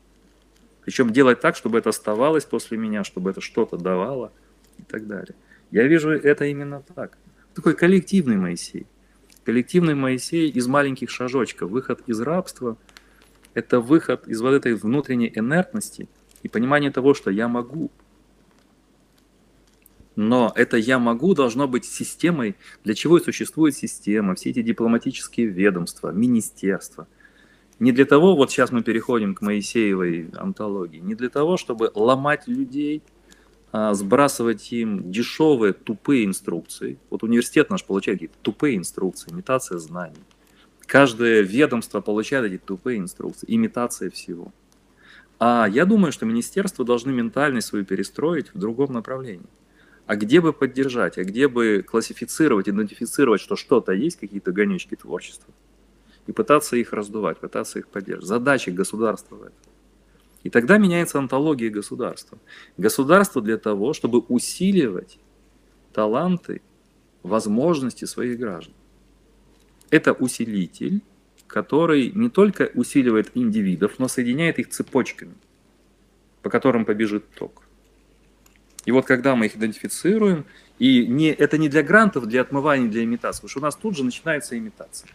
Вот, э, дорогие эксперты, проверьте, как эти вот успешные грантовые проекты, что с ними через год, через два после окончания, где это все.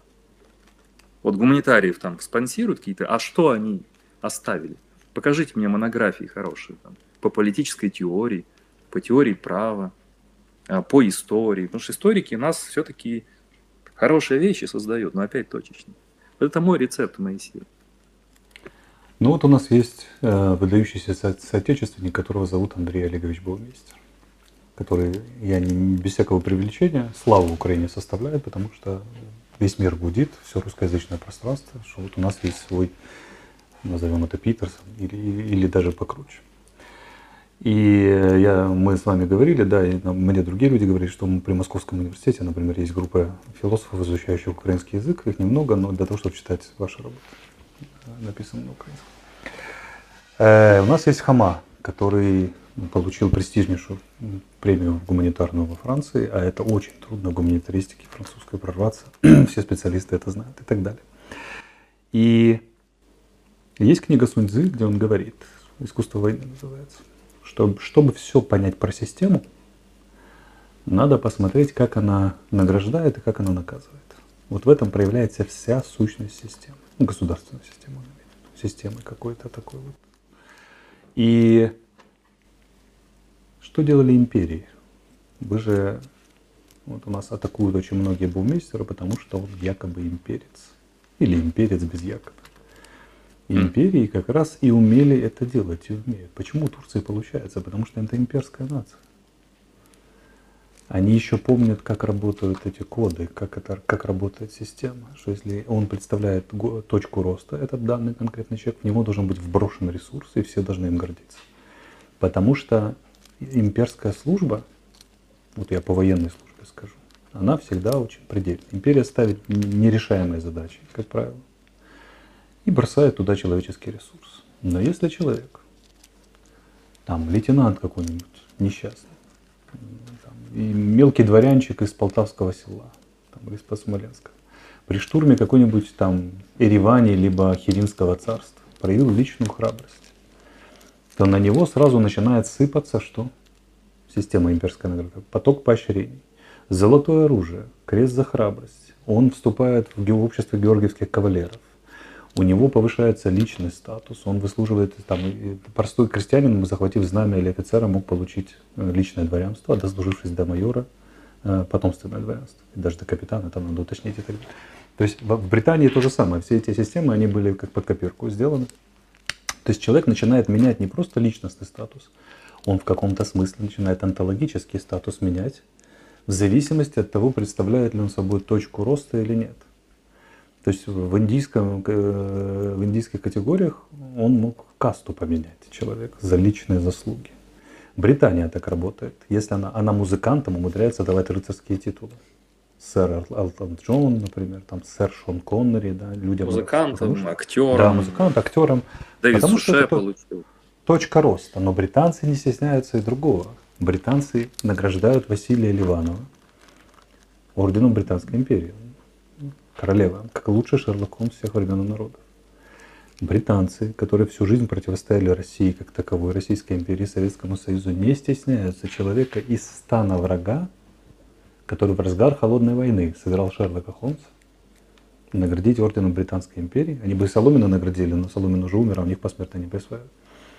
Э, наградить как и Франция награждает Олега Хамута. Как и Франция награждает Потому за что поощрение. французы чувствуют здесь свои имперско-культурные интересы, да, потому что это, конечно, французская классика, это продвижение французского языка и французской культуры. И тем, тем самым Украина, как бы, она может быть пространством, где английская, французская, американская культуры могут соединиться, но через реальное достижение людей. Что делает Украина? Украина с имперским прошлым выплескивает младенца с водой. Она говорит, ну мы устраняем все практики проклятой империи. А это означает очень простую вещь, что сколько бы Хама не заработал национальных премий французских, украинского он не получит. Слишком много о себе думает этот простой профессор из Винницы. Мы не дадим ему денег на грант, на перевод, на то, чтобы дать возможность провести в жизнь нескольких талантливых студентов, правильно и так далее. Вот у нас недавно был прорыв но он тоже слегка вторичный, но в то же время уникальный украинский дух там проявился. Хлопец из Днепропетровска в э, его маленькая фирма в Европейском агентстве, или не маленькая, не знаю размер, в Европейском космическом агентстве выиграла конкурс на строительство основного модуля на Луне, постоянной базы на Луне. Она очень футуристичная, очень красивая, я собираюсь пост в Фейсбуке разместить на эту тему. И это просто дизайн уникальный, очень красивый. Подобрали, потому что он просто поражает воображением. И они пробивают две вещи. Они говорят, а можно у нас будут в, ком, в модулях, которые будут ну, там, в два модуля отдайте, чтобы мы расписали украинской, украинской символикой, э, узорами, все вот эти, которые на вышиванках и все остальное. И второе, пусть играет любимая песня Королева «Чему я насокил, чему не летаю, когда аппарат пойдет ко мне». Ну, вот, вот, вот на таком уровне. Им говорят французы, Но... они там, да. Французы заведуют, там они говорят, да-да-да, мы согласны, пусть будет и так далее, и так далее. Что бы я сделал от имени государства? Я бы взял немедленно под контроль и под изучение, и раз такое дело, узнал их реальные нужды, немедленно бросил туда деньги серьезные государственные, ну, сообразно существующим проектам, не вообще поощрительную сумму, а конкретно под конкретное дело. Второе, я бы его распиарил всеми возможными способами, его, его компанию, всех причастных. И третье, я бы вручил ну, какое-нибудь звание национального героя и запустил бы этап, этап популяризации среди школьников младших классов и средних классов, что вот, пожалуйста, плюс дал им возможность приоритетного отбора лучших студентов для того, чтобы они могли там, ну, по дизайну. Да, можно ведь придумать, мы сейчас подбрасываем да. идеи, можно придумать какой-то не рыцарский орден, а якийсь орден шляхетности. Да, да, да українська да, шляхетність. Може бути духовна шляхетність. І давайте, от у нас буде така шляхта – люди, які щось творили для держави, для культури, для цивілізації української. То есть машина поощрения, которая немедленно эти точки роста берет во, во внимание и в таком э, сверхнормальном режиме разгоняет, потому что времени, как вы заметили, развиваться как западные страны медленно, методично, где научные школы накапливают, постепенно предлагают решения, все это сообразовано с государственными темпами, с политикой у нас нет. Нам прорыв нужно, технологии прорыв. И мы бросаем это туда. Когда мне говорят, Алексей, вот как ты видишь себя дальше во власти? Может тебе министр обороны или еще куда-то? Вы знаете, я хотел бы министра культуры. Это важнее. При всей своей силовой направленности, да, там, я родом из силовых структур, потомственных царь и так далее, я понимаю, что культура важнее. И я бы немедленно осуществил вот такую вот систему, потому что только в этом спасение, в точках роста. Для этого надо сломать тренд. Тренд стаскивания за штаны одними украинцами других, если они хоть немного поднялись.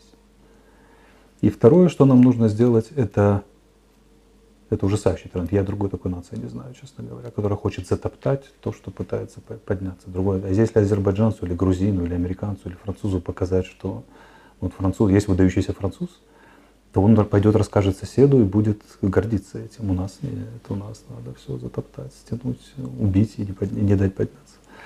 Но еще одну вещь, которую надо сделать, я бы немедленно, я бы вел жесточайший государственный мораторий, мораторий за попытку атаковать по внутри нас друг друга, вот за попытку любой атаки украинца на украинца, скажем так. То есть по принципу языка, по принципу культуры, по принципу идей. И здесь уже карающая роль фараона должна проявиться, или нового Моисея, потому что Моисей же карал своих, он не только их выводил. Потому что мы, все время боимся тронуть этого маленького человека или человека идеологического, который борется за неньку, там, что-нибудь другое отстаивает. Но я всегда говорю, вот у нас в Большом доме, я говорю, что государство должно уметь навязать свою политику. Хватит заигрывать со второй фейсбучной республикой. При малейшей попытке атаковать украинскую культуру со стороны, например, пророссийских сил, при малейшей или идеологов, при малейшей попытке атаковать российскую или русскую, точнее украинскую культуру со стороны, да даже и российскую, со стороны Ругена, это должно быть немедленное репрессирование в государстве. Знаете, кто так делает? Израиль. Это один из его больших секретов. Там евреи 48 национальностей съехались, как говорится, с огромным количеством противоречий. Но в Израиле за попытку вот, осуществить на практике ресентимент какой-то карают жесточайшим образом. При том, что самому Израилю как государству приходится идти на очень сложные э, ходы э, на грани этичности. Например, армия выселяла, выселяет поселенцев иногда, религиозных людей, которые там душу положили за Израиль. Вот вы с Пинхасом Полонским говорили, у него была вязаная кипа, на, на иврите это называется кипот сугот. Это религиозные сионисты, и они, я с ними достаточно имел дело, они фанатично преданы то есть есть же э, есть религиозные, которые отрицают, направления отрицают существование Израиля современного. Что Израиль ну, должен создать только, только новый мессию, а светский Израиль это, это дьявольское извращение. Но есть религиозные, которые вот религиозный сионизм. Они фанатично преданы государству. Израильская армия их выгоняла из поселений в той же Газе, там, в западном берег реки Иордан. Это были слезы, это были катастрофы и так далее. Есть Бней-Барак, такой район, где только религиозные. Туда зашла армия, и, один, и мой хороший товарищ Давид Гендельман, который выдающегося класса военный эксперт израильский, опубликовал иврито-идишский э, переговорник для десантников израильской бригады, которая заходила в этот э, район и должна была разгонять местных, что они же там в основном идиш сохранили, для того, чтобы вести с ним переговоры. То есть Израиль идет, а, опять же, арабская история, арабские депутаты в Кнессете и так далее. Они идут на арабские, э, проарабские левые профессуры в университетах. Мы часто любим тут в Израиле проводить пример, но мы понятия не имеем, что там творится на самом деле.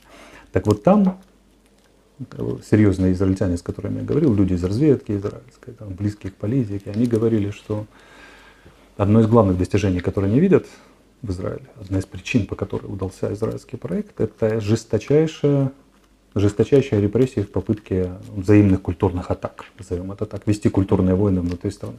Потому что они это задавили железной рукой 50-е годы, поняв непосредственно. Страна-то маленькая, воевала в арабском окружении, там очень быстро все закономерности выступали. Они видели, куда это приводит. К разложению армии, разложению общества, а значит гибели всех, повторению Холокоста. И в 50-е годы у них те же были языковые войны, там, культурные войны, куда строить, социалистические партии с правыми воевали и так далее. Они это задавили железной рукой. Они установили принципы политики, которые не позволяют или очень сильно ограничивают культурные войны. А мы страна жутких культурных войн. И когда накладывается, и общество накладывается вот это вот вечно украинское стянуть соседа, не дать ему подняться, заплевать его, чтобы, не дай бог, вот чуть-чуть выше не, не возрос, чем я. Плюс еще культурно-идеологический контекст на это накладывается. Мы лишаем себя всяких шансов на будущее, вообще как таковых. Я не вижу другого способа, кроме как государство должно этим заняться. Оно должно навязать, запретить культурные войны, жесточайше карать. Вот попытка атаковать э, русскоязычного соотечественника на 7 лет в тюрьму. Попытка атаковать украиноязычного соотечественника на 7 лет в тюрьму. И после нескольких показательных примеров, как учил Ли Кван Ю, посадить трех друзей, попытка атаковать, я не знаю, крымского татарина, попытка атаковать украинского армянина, украинского гагауза, кого угодно. Там, да, это немедленно, да, жесточайшая расправа показательная на, чтобы задавить это в тренде и больше не дать подняться, а потом перевоспитать детей. И второе, это, вбро, это левая рука, наказывающая, и правая рука, поощряющая, должна создать ситуацию, когда любая точка роста немедленно становится после соответствующей оценки, верной, экспертной, становится предметом национальной гордости, поощрения, мультиплицирования и, и роста. А потом, как вы говорите, их еще увязать между собой в сеть украинскую сеть, которая нас должна поднять. Когда плести наш этот украинский воздушный шар и его поднять. И новое заключается в том, что вот этот новый украинский проект, а я, понимаете, вот в чем дело. Я когда говорю про Украину, Русью и все остальное, это же не интеллектуальный конструкт. Я это физически переживаю.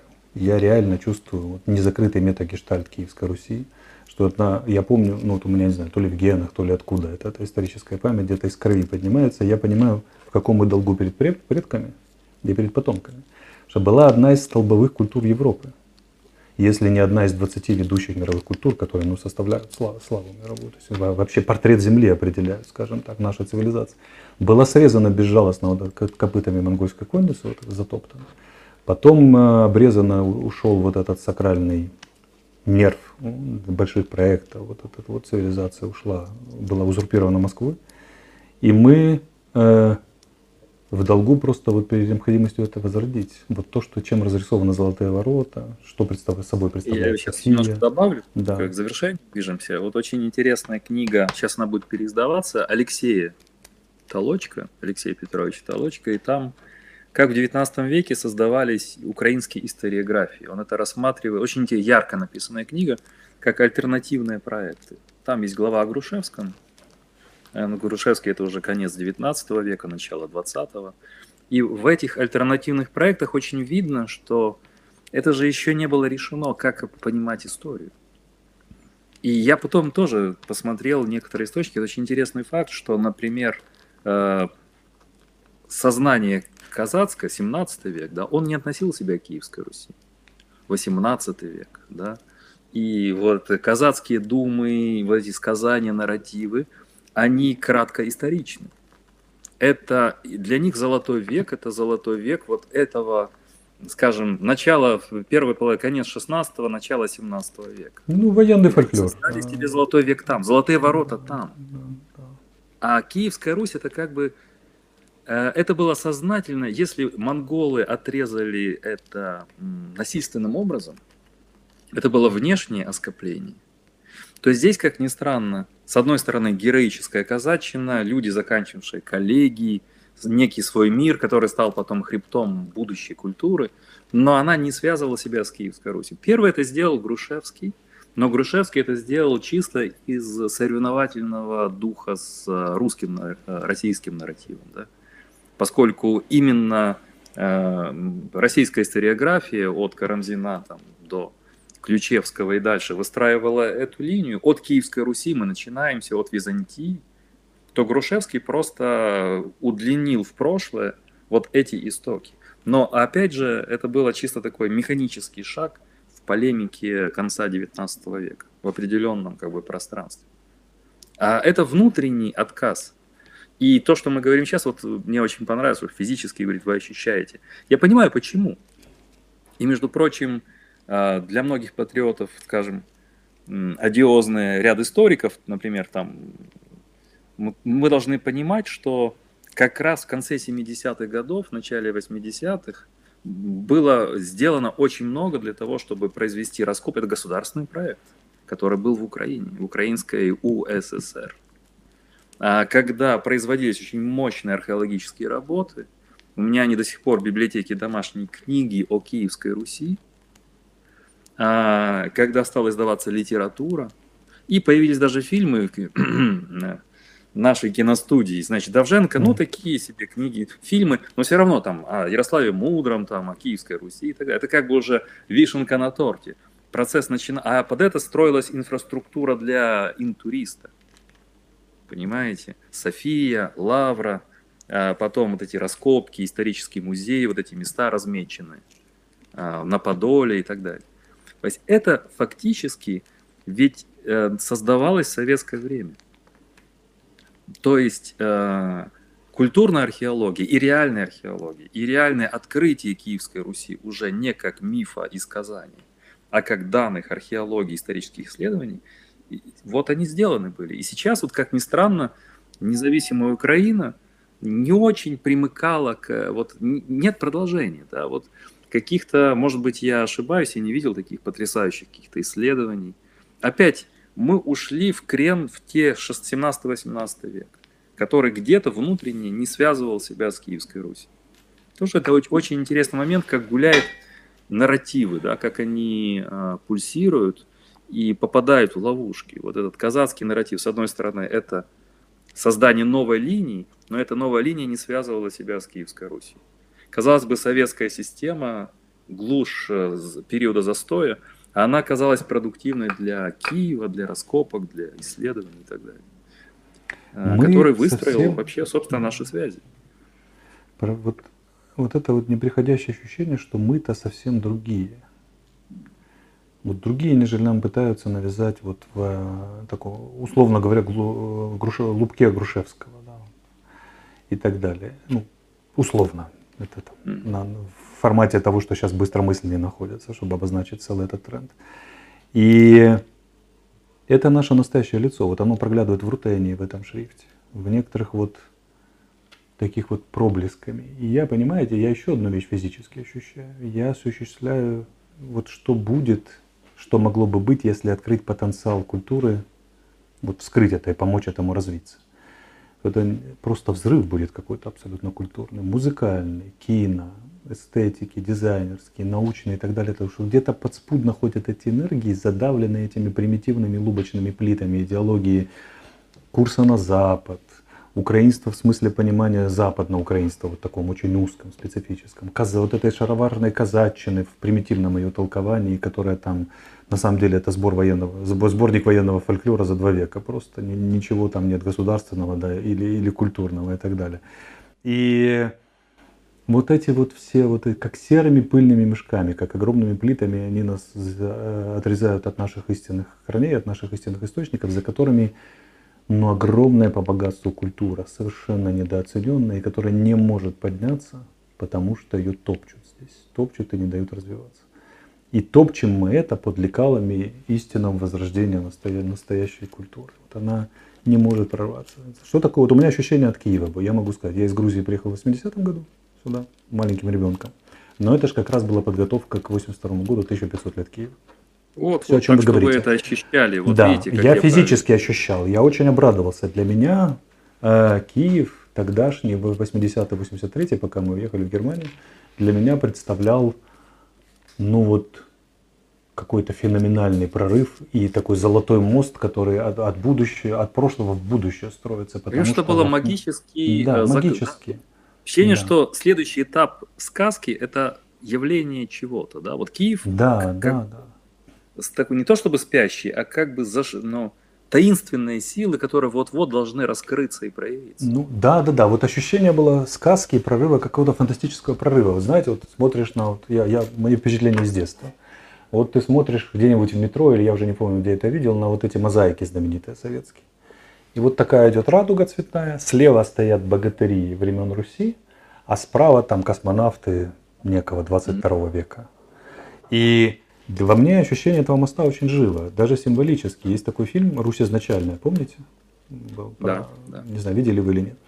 И есть фильм «Через терник звездам» советский такой. Они в одно время примерно сняты. еще смотрел в кинотеатре. Да. Композитор Рыбников. Я смотрел в кинотеатре да. «Киевская Русь» этот фильм. Вот. Композитор Рыбников. То есть он, музыка, которая там, вот эта психоделическая, знаменитая рыбниковская музыка, и музыка, которая в космическая, вот музыка Руси, она одна и та же. Для меня это вот ощущение через музыку пришло в детстве, что это мост, это один и тот же смысл, играет одна и та же мелодия, которая вот от наших предков еще, от антов, да, 6-5 века, до некого 25-26 века такую единую дорогу простирает. И эта дорога была крайне болезненно разорвана в нескольких местах. И наш исторический долг восстановить эту дорогу а ее вытаптывает не только монгольская конница, а мы, современные, вот после независимости, вытаптываем ее хуже, чем проклятый совок, который еще чуть-чуть и дал бы эту штуку, когда он реанимировал вот это киевское начало, 80-82 год, готовясь к празднованию 1500 лет Киева. Потому что это, кстати, громадный я, финансовый да, проект, это затраты да. колоссальные были. Понимаете? Я это попал в абсолютную сказку. Грузия была раем. Я приехал из Грузии, рай. Мандарины, море там и так далее. Я там родился, вырос и так далее. И по сравнению там вот с, например, с, у меня э, по материнской линии россияне, все, вот приезжаешь в Россию, там сложнее было. Села не газифицированы, корот, короткое лето, длинная зима, ну такая история себе. Борьба за выживание. И получается, да. И я приезжаю в Киев, и я попадаю ну, в какую-то абсолютную сказку. Вот у меня ощущение, что я попал в советский фантастический мультик какой-то внутри, знаете, такое, такое очень яркое впечатление детства, потому что эти богатыри Руси, эти смыслы, вот они зримо шаг, как вот еще ощущение, что они сделают шаг и выйдут к тебе и заговорят из этих фресок, которые на станции Золотые ворота, которые вот там украшались там дворцы пионеров, там стенки учреждений и так далее. Фильмы эти, мы, мы считаем, что, ну, это, наверное, не, не этот самый, не Антониони, но все-таки вот эти Ярославы Мудрые и прочие, которые снимались, это все-таки ну, работало на некий массовый ну, тренд, приучение к тому, что вот там наши смыслы. И тут же произошла уникальнейшая вещь, об этом мало кто говорит. В этот период подготовки к 1500-летию празднования Руси Москва уступила первенство Киеву. Отдали, отдали смысловую нагрузку как да. мать городов приоритет. русских, отда, приоритет отдали, от, духовный приоритет, да, ЦК КПСС отдало Украине, Киев. И я эту культуру очень хорошо ощущаю, потому что так как она нам дана, ну мы, мы же прекрасно знаем, вы же знаете лучше, чем меня, вращаю, чем я, гораздо, чем любой, кто из нас слушает, вращаюсь в соответствующих кругах, что если посмотреть на Софию, на, на, на, на вот эти надписи на стенах, на покопаться над смыслом, на сакральной архитектуре, на всем остальным, то нам через наши учебники и через нашу трактовку Киевской Руси она дана в далеко не самом выгодном свете, не самом лучшем и очень примитивизирована и так на процента на 0,0015, что Киевская Русь это было куда более богатым уникальным явлением, чем мы можем даже представить. Но самое главное, что мы за этим чувствуем нашу иррациональную силу, настоящую, нечто, вот это вот, о чем мы только что говорили. И она какая-то вот удивительно свежая, такая, когда вот ощущение такой вот мая, такого бесконеч, бесконечного мая – когда весна уже в своих правах, но еще не жаркое системное лето, системно удушающие жары, а вот бесконечного взрыва какого-то не, необычайной креативности. Оно прорывается вот даже сейчас, то в музыкальном проекте, то в каком-то уникальном дизайнерском решении, то в какой-то книге, которую удачно издадут. И вместо того, чтобы за это схватиться и вбросить туда наше национальное внимание, я говорю от государства до общества, Мы какими-то примитивными, грантовыми, очень лубочными историями, лубком вот этим примитивным пытаемся срезать вот эти ростки, которые еле-еле пытаются подняться с вот эти бетонные плиты, которые нам заваливают. Подражание Западу, под, борьба с Москвой в самом примитивном его варианте. Не, не в варианте перехвата вот этих исконных корней, а в варианте вот там лубочная дезинформация на дезинформацию, скажем так, черная пропаганда на черную пропаганду. Какие-то вот эти вот но очень примитивные трактовки казац, казацкой истории, очень примитивные трактовки истории 20-х, 10-х годов 20 века там, или 20-х, 40-х, там, в очень таком пресном варианте и тоже очень упрощенном. Откуда этот тренд на примитивизацию? Вот это меня, мне не дает покоя. Бесконечное упрощение до примитивнейшего лупка. Ведь источники, они, вот у меня бывают мистические откровения просто на уровне религиозного опыта в отношении вот давней Руси, о чем мы говорим. И я понимаю, какое богатство сокрыто там, это да, то, что мы делаем, это даже не миллион по рублю менять. Это, ну хуже, это я иначе, чем преступлением не могу это назвать. Это преступление перед всем, всей человеческой цивилизацией, потому что, по моему глубокому убеждению, культура Древней Руси, она вот одна из 20 там столбовых мировых культур. Такая, как индийская, Алексей, китайская, мы с вами, с уникальным как лицом. только пандемия спадет, и, может быть, даже расцветет май, может быть, июнь, я вам предлагаю пройтись по вот этим моим, я думаю, и вашим сакральным путям. Сакральный путь – это э, Киевские горы от Андреевской церкви с необычайным ландшафтом, через Софию, а, через холмы э, к Лавре, а от Лавры к Выдубицкому монастырю – это сейчас ботанический сад. Это такая сакральная, сакральные пути, потому что они связаны между собой. И там были храмы, монастыри, э, политические центры. И, может быть, э, снимем и запишем, например, одни из наших философских этюдов а, вот по такой дороге. Выберем красивый день и просто проведем наших зрителей, которые не только граждане Украины, и, если граждане Украины не все, скажем, хорошо знают Киев, не все живут здесь или были здесь только проездом, а чтобы это показать.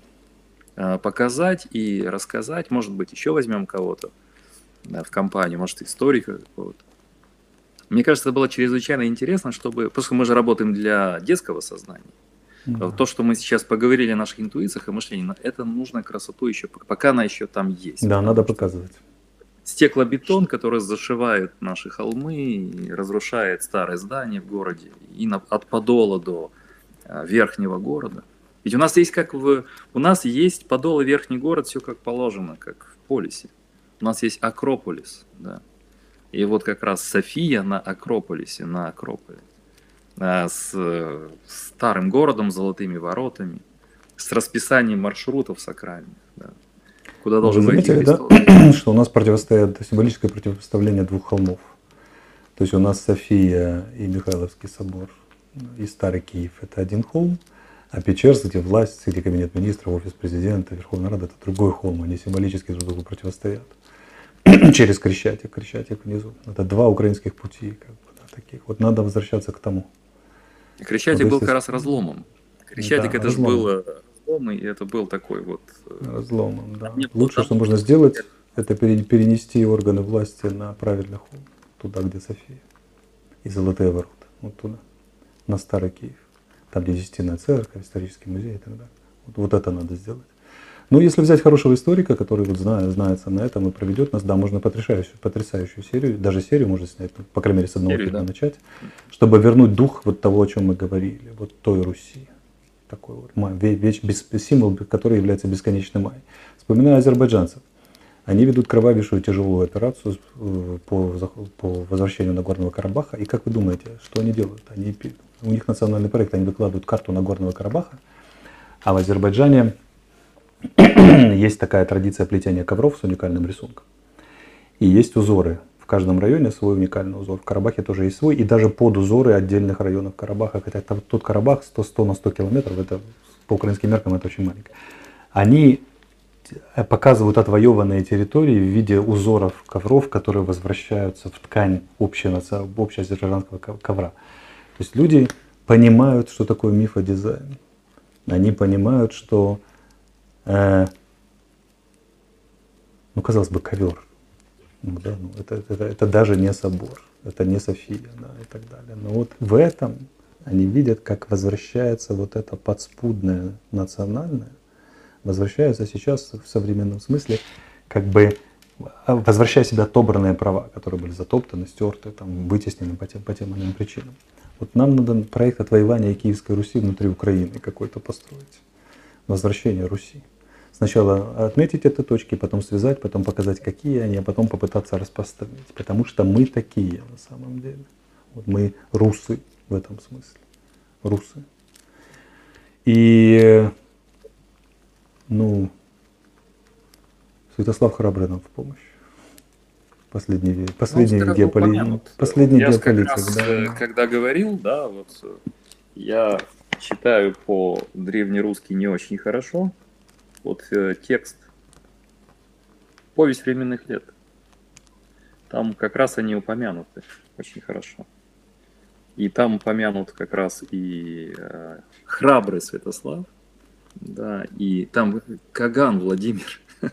Каган Владимир, да, да. да. Э, ну, вот... Каган, да, то есть как бы хан, да, Каган. Хан, хан. хан. Ну, у нас есть... И э, не есть в какой-то вот там земле живем, а в земле русской, которая известна да. всем концам земли. Да, известна да. всем концам земли. Просто потрясающе.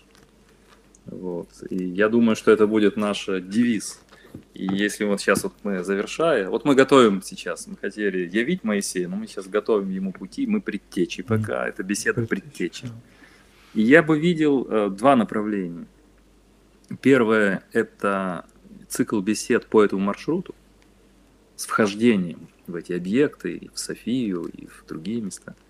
А второе, э, у нас была эта идея, я ей сейчас над ней так, когда есть мало времени свободного работаю, это открыть эти точки успеха, эти искры по Украине. Вот взять как любой город, взять, ну, скажем, цепь городов от запада до востока и показать, кто там жил, кто что создавал, какие имена.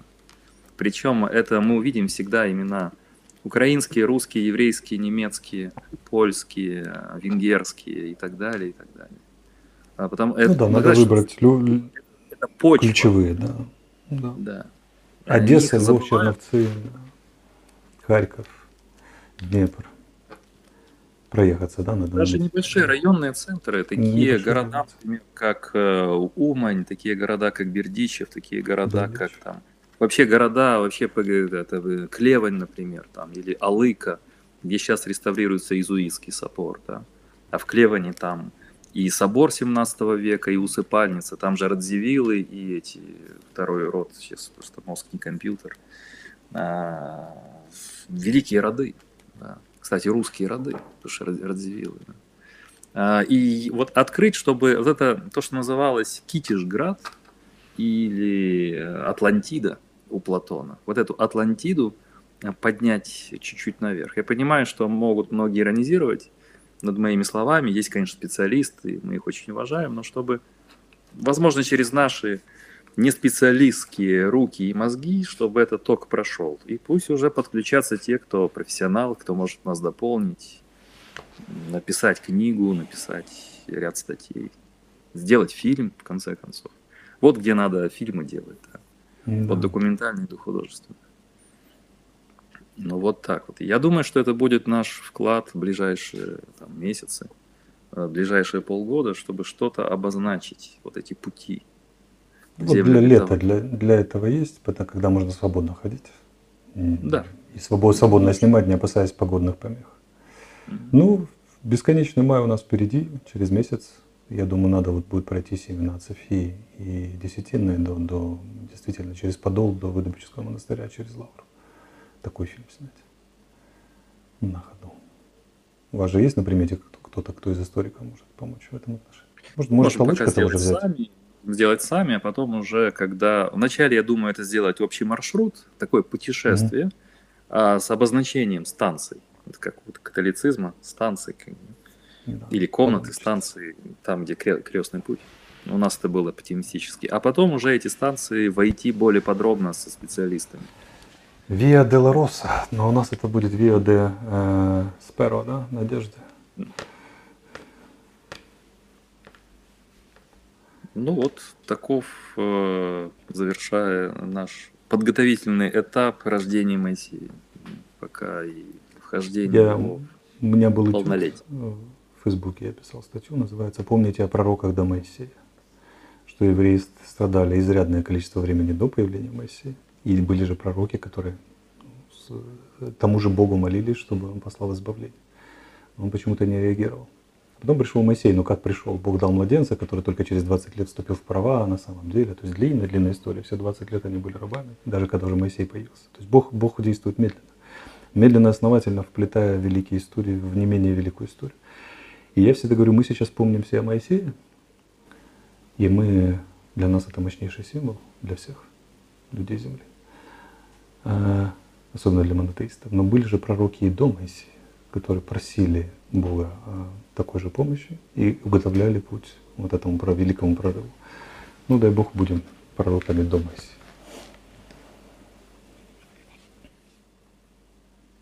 Спасибо большое за беседу. Ну, некоторую надежду мы дали все-таки. Некий прорыв совершили. Надеюсь, продолжим.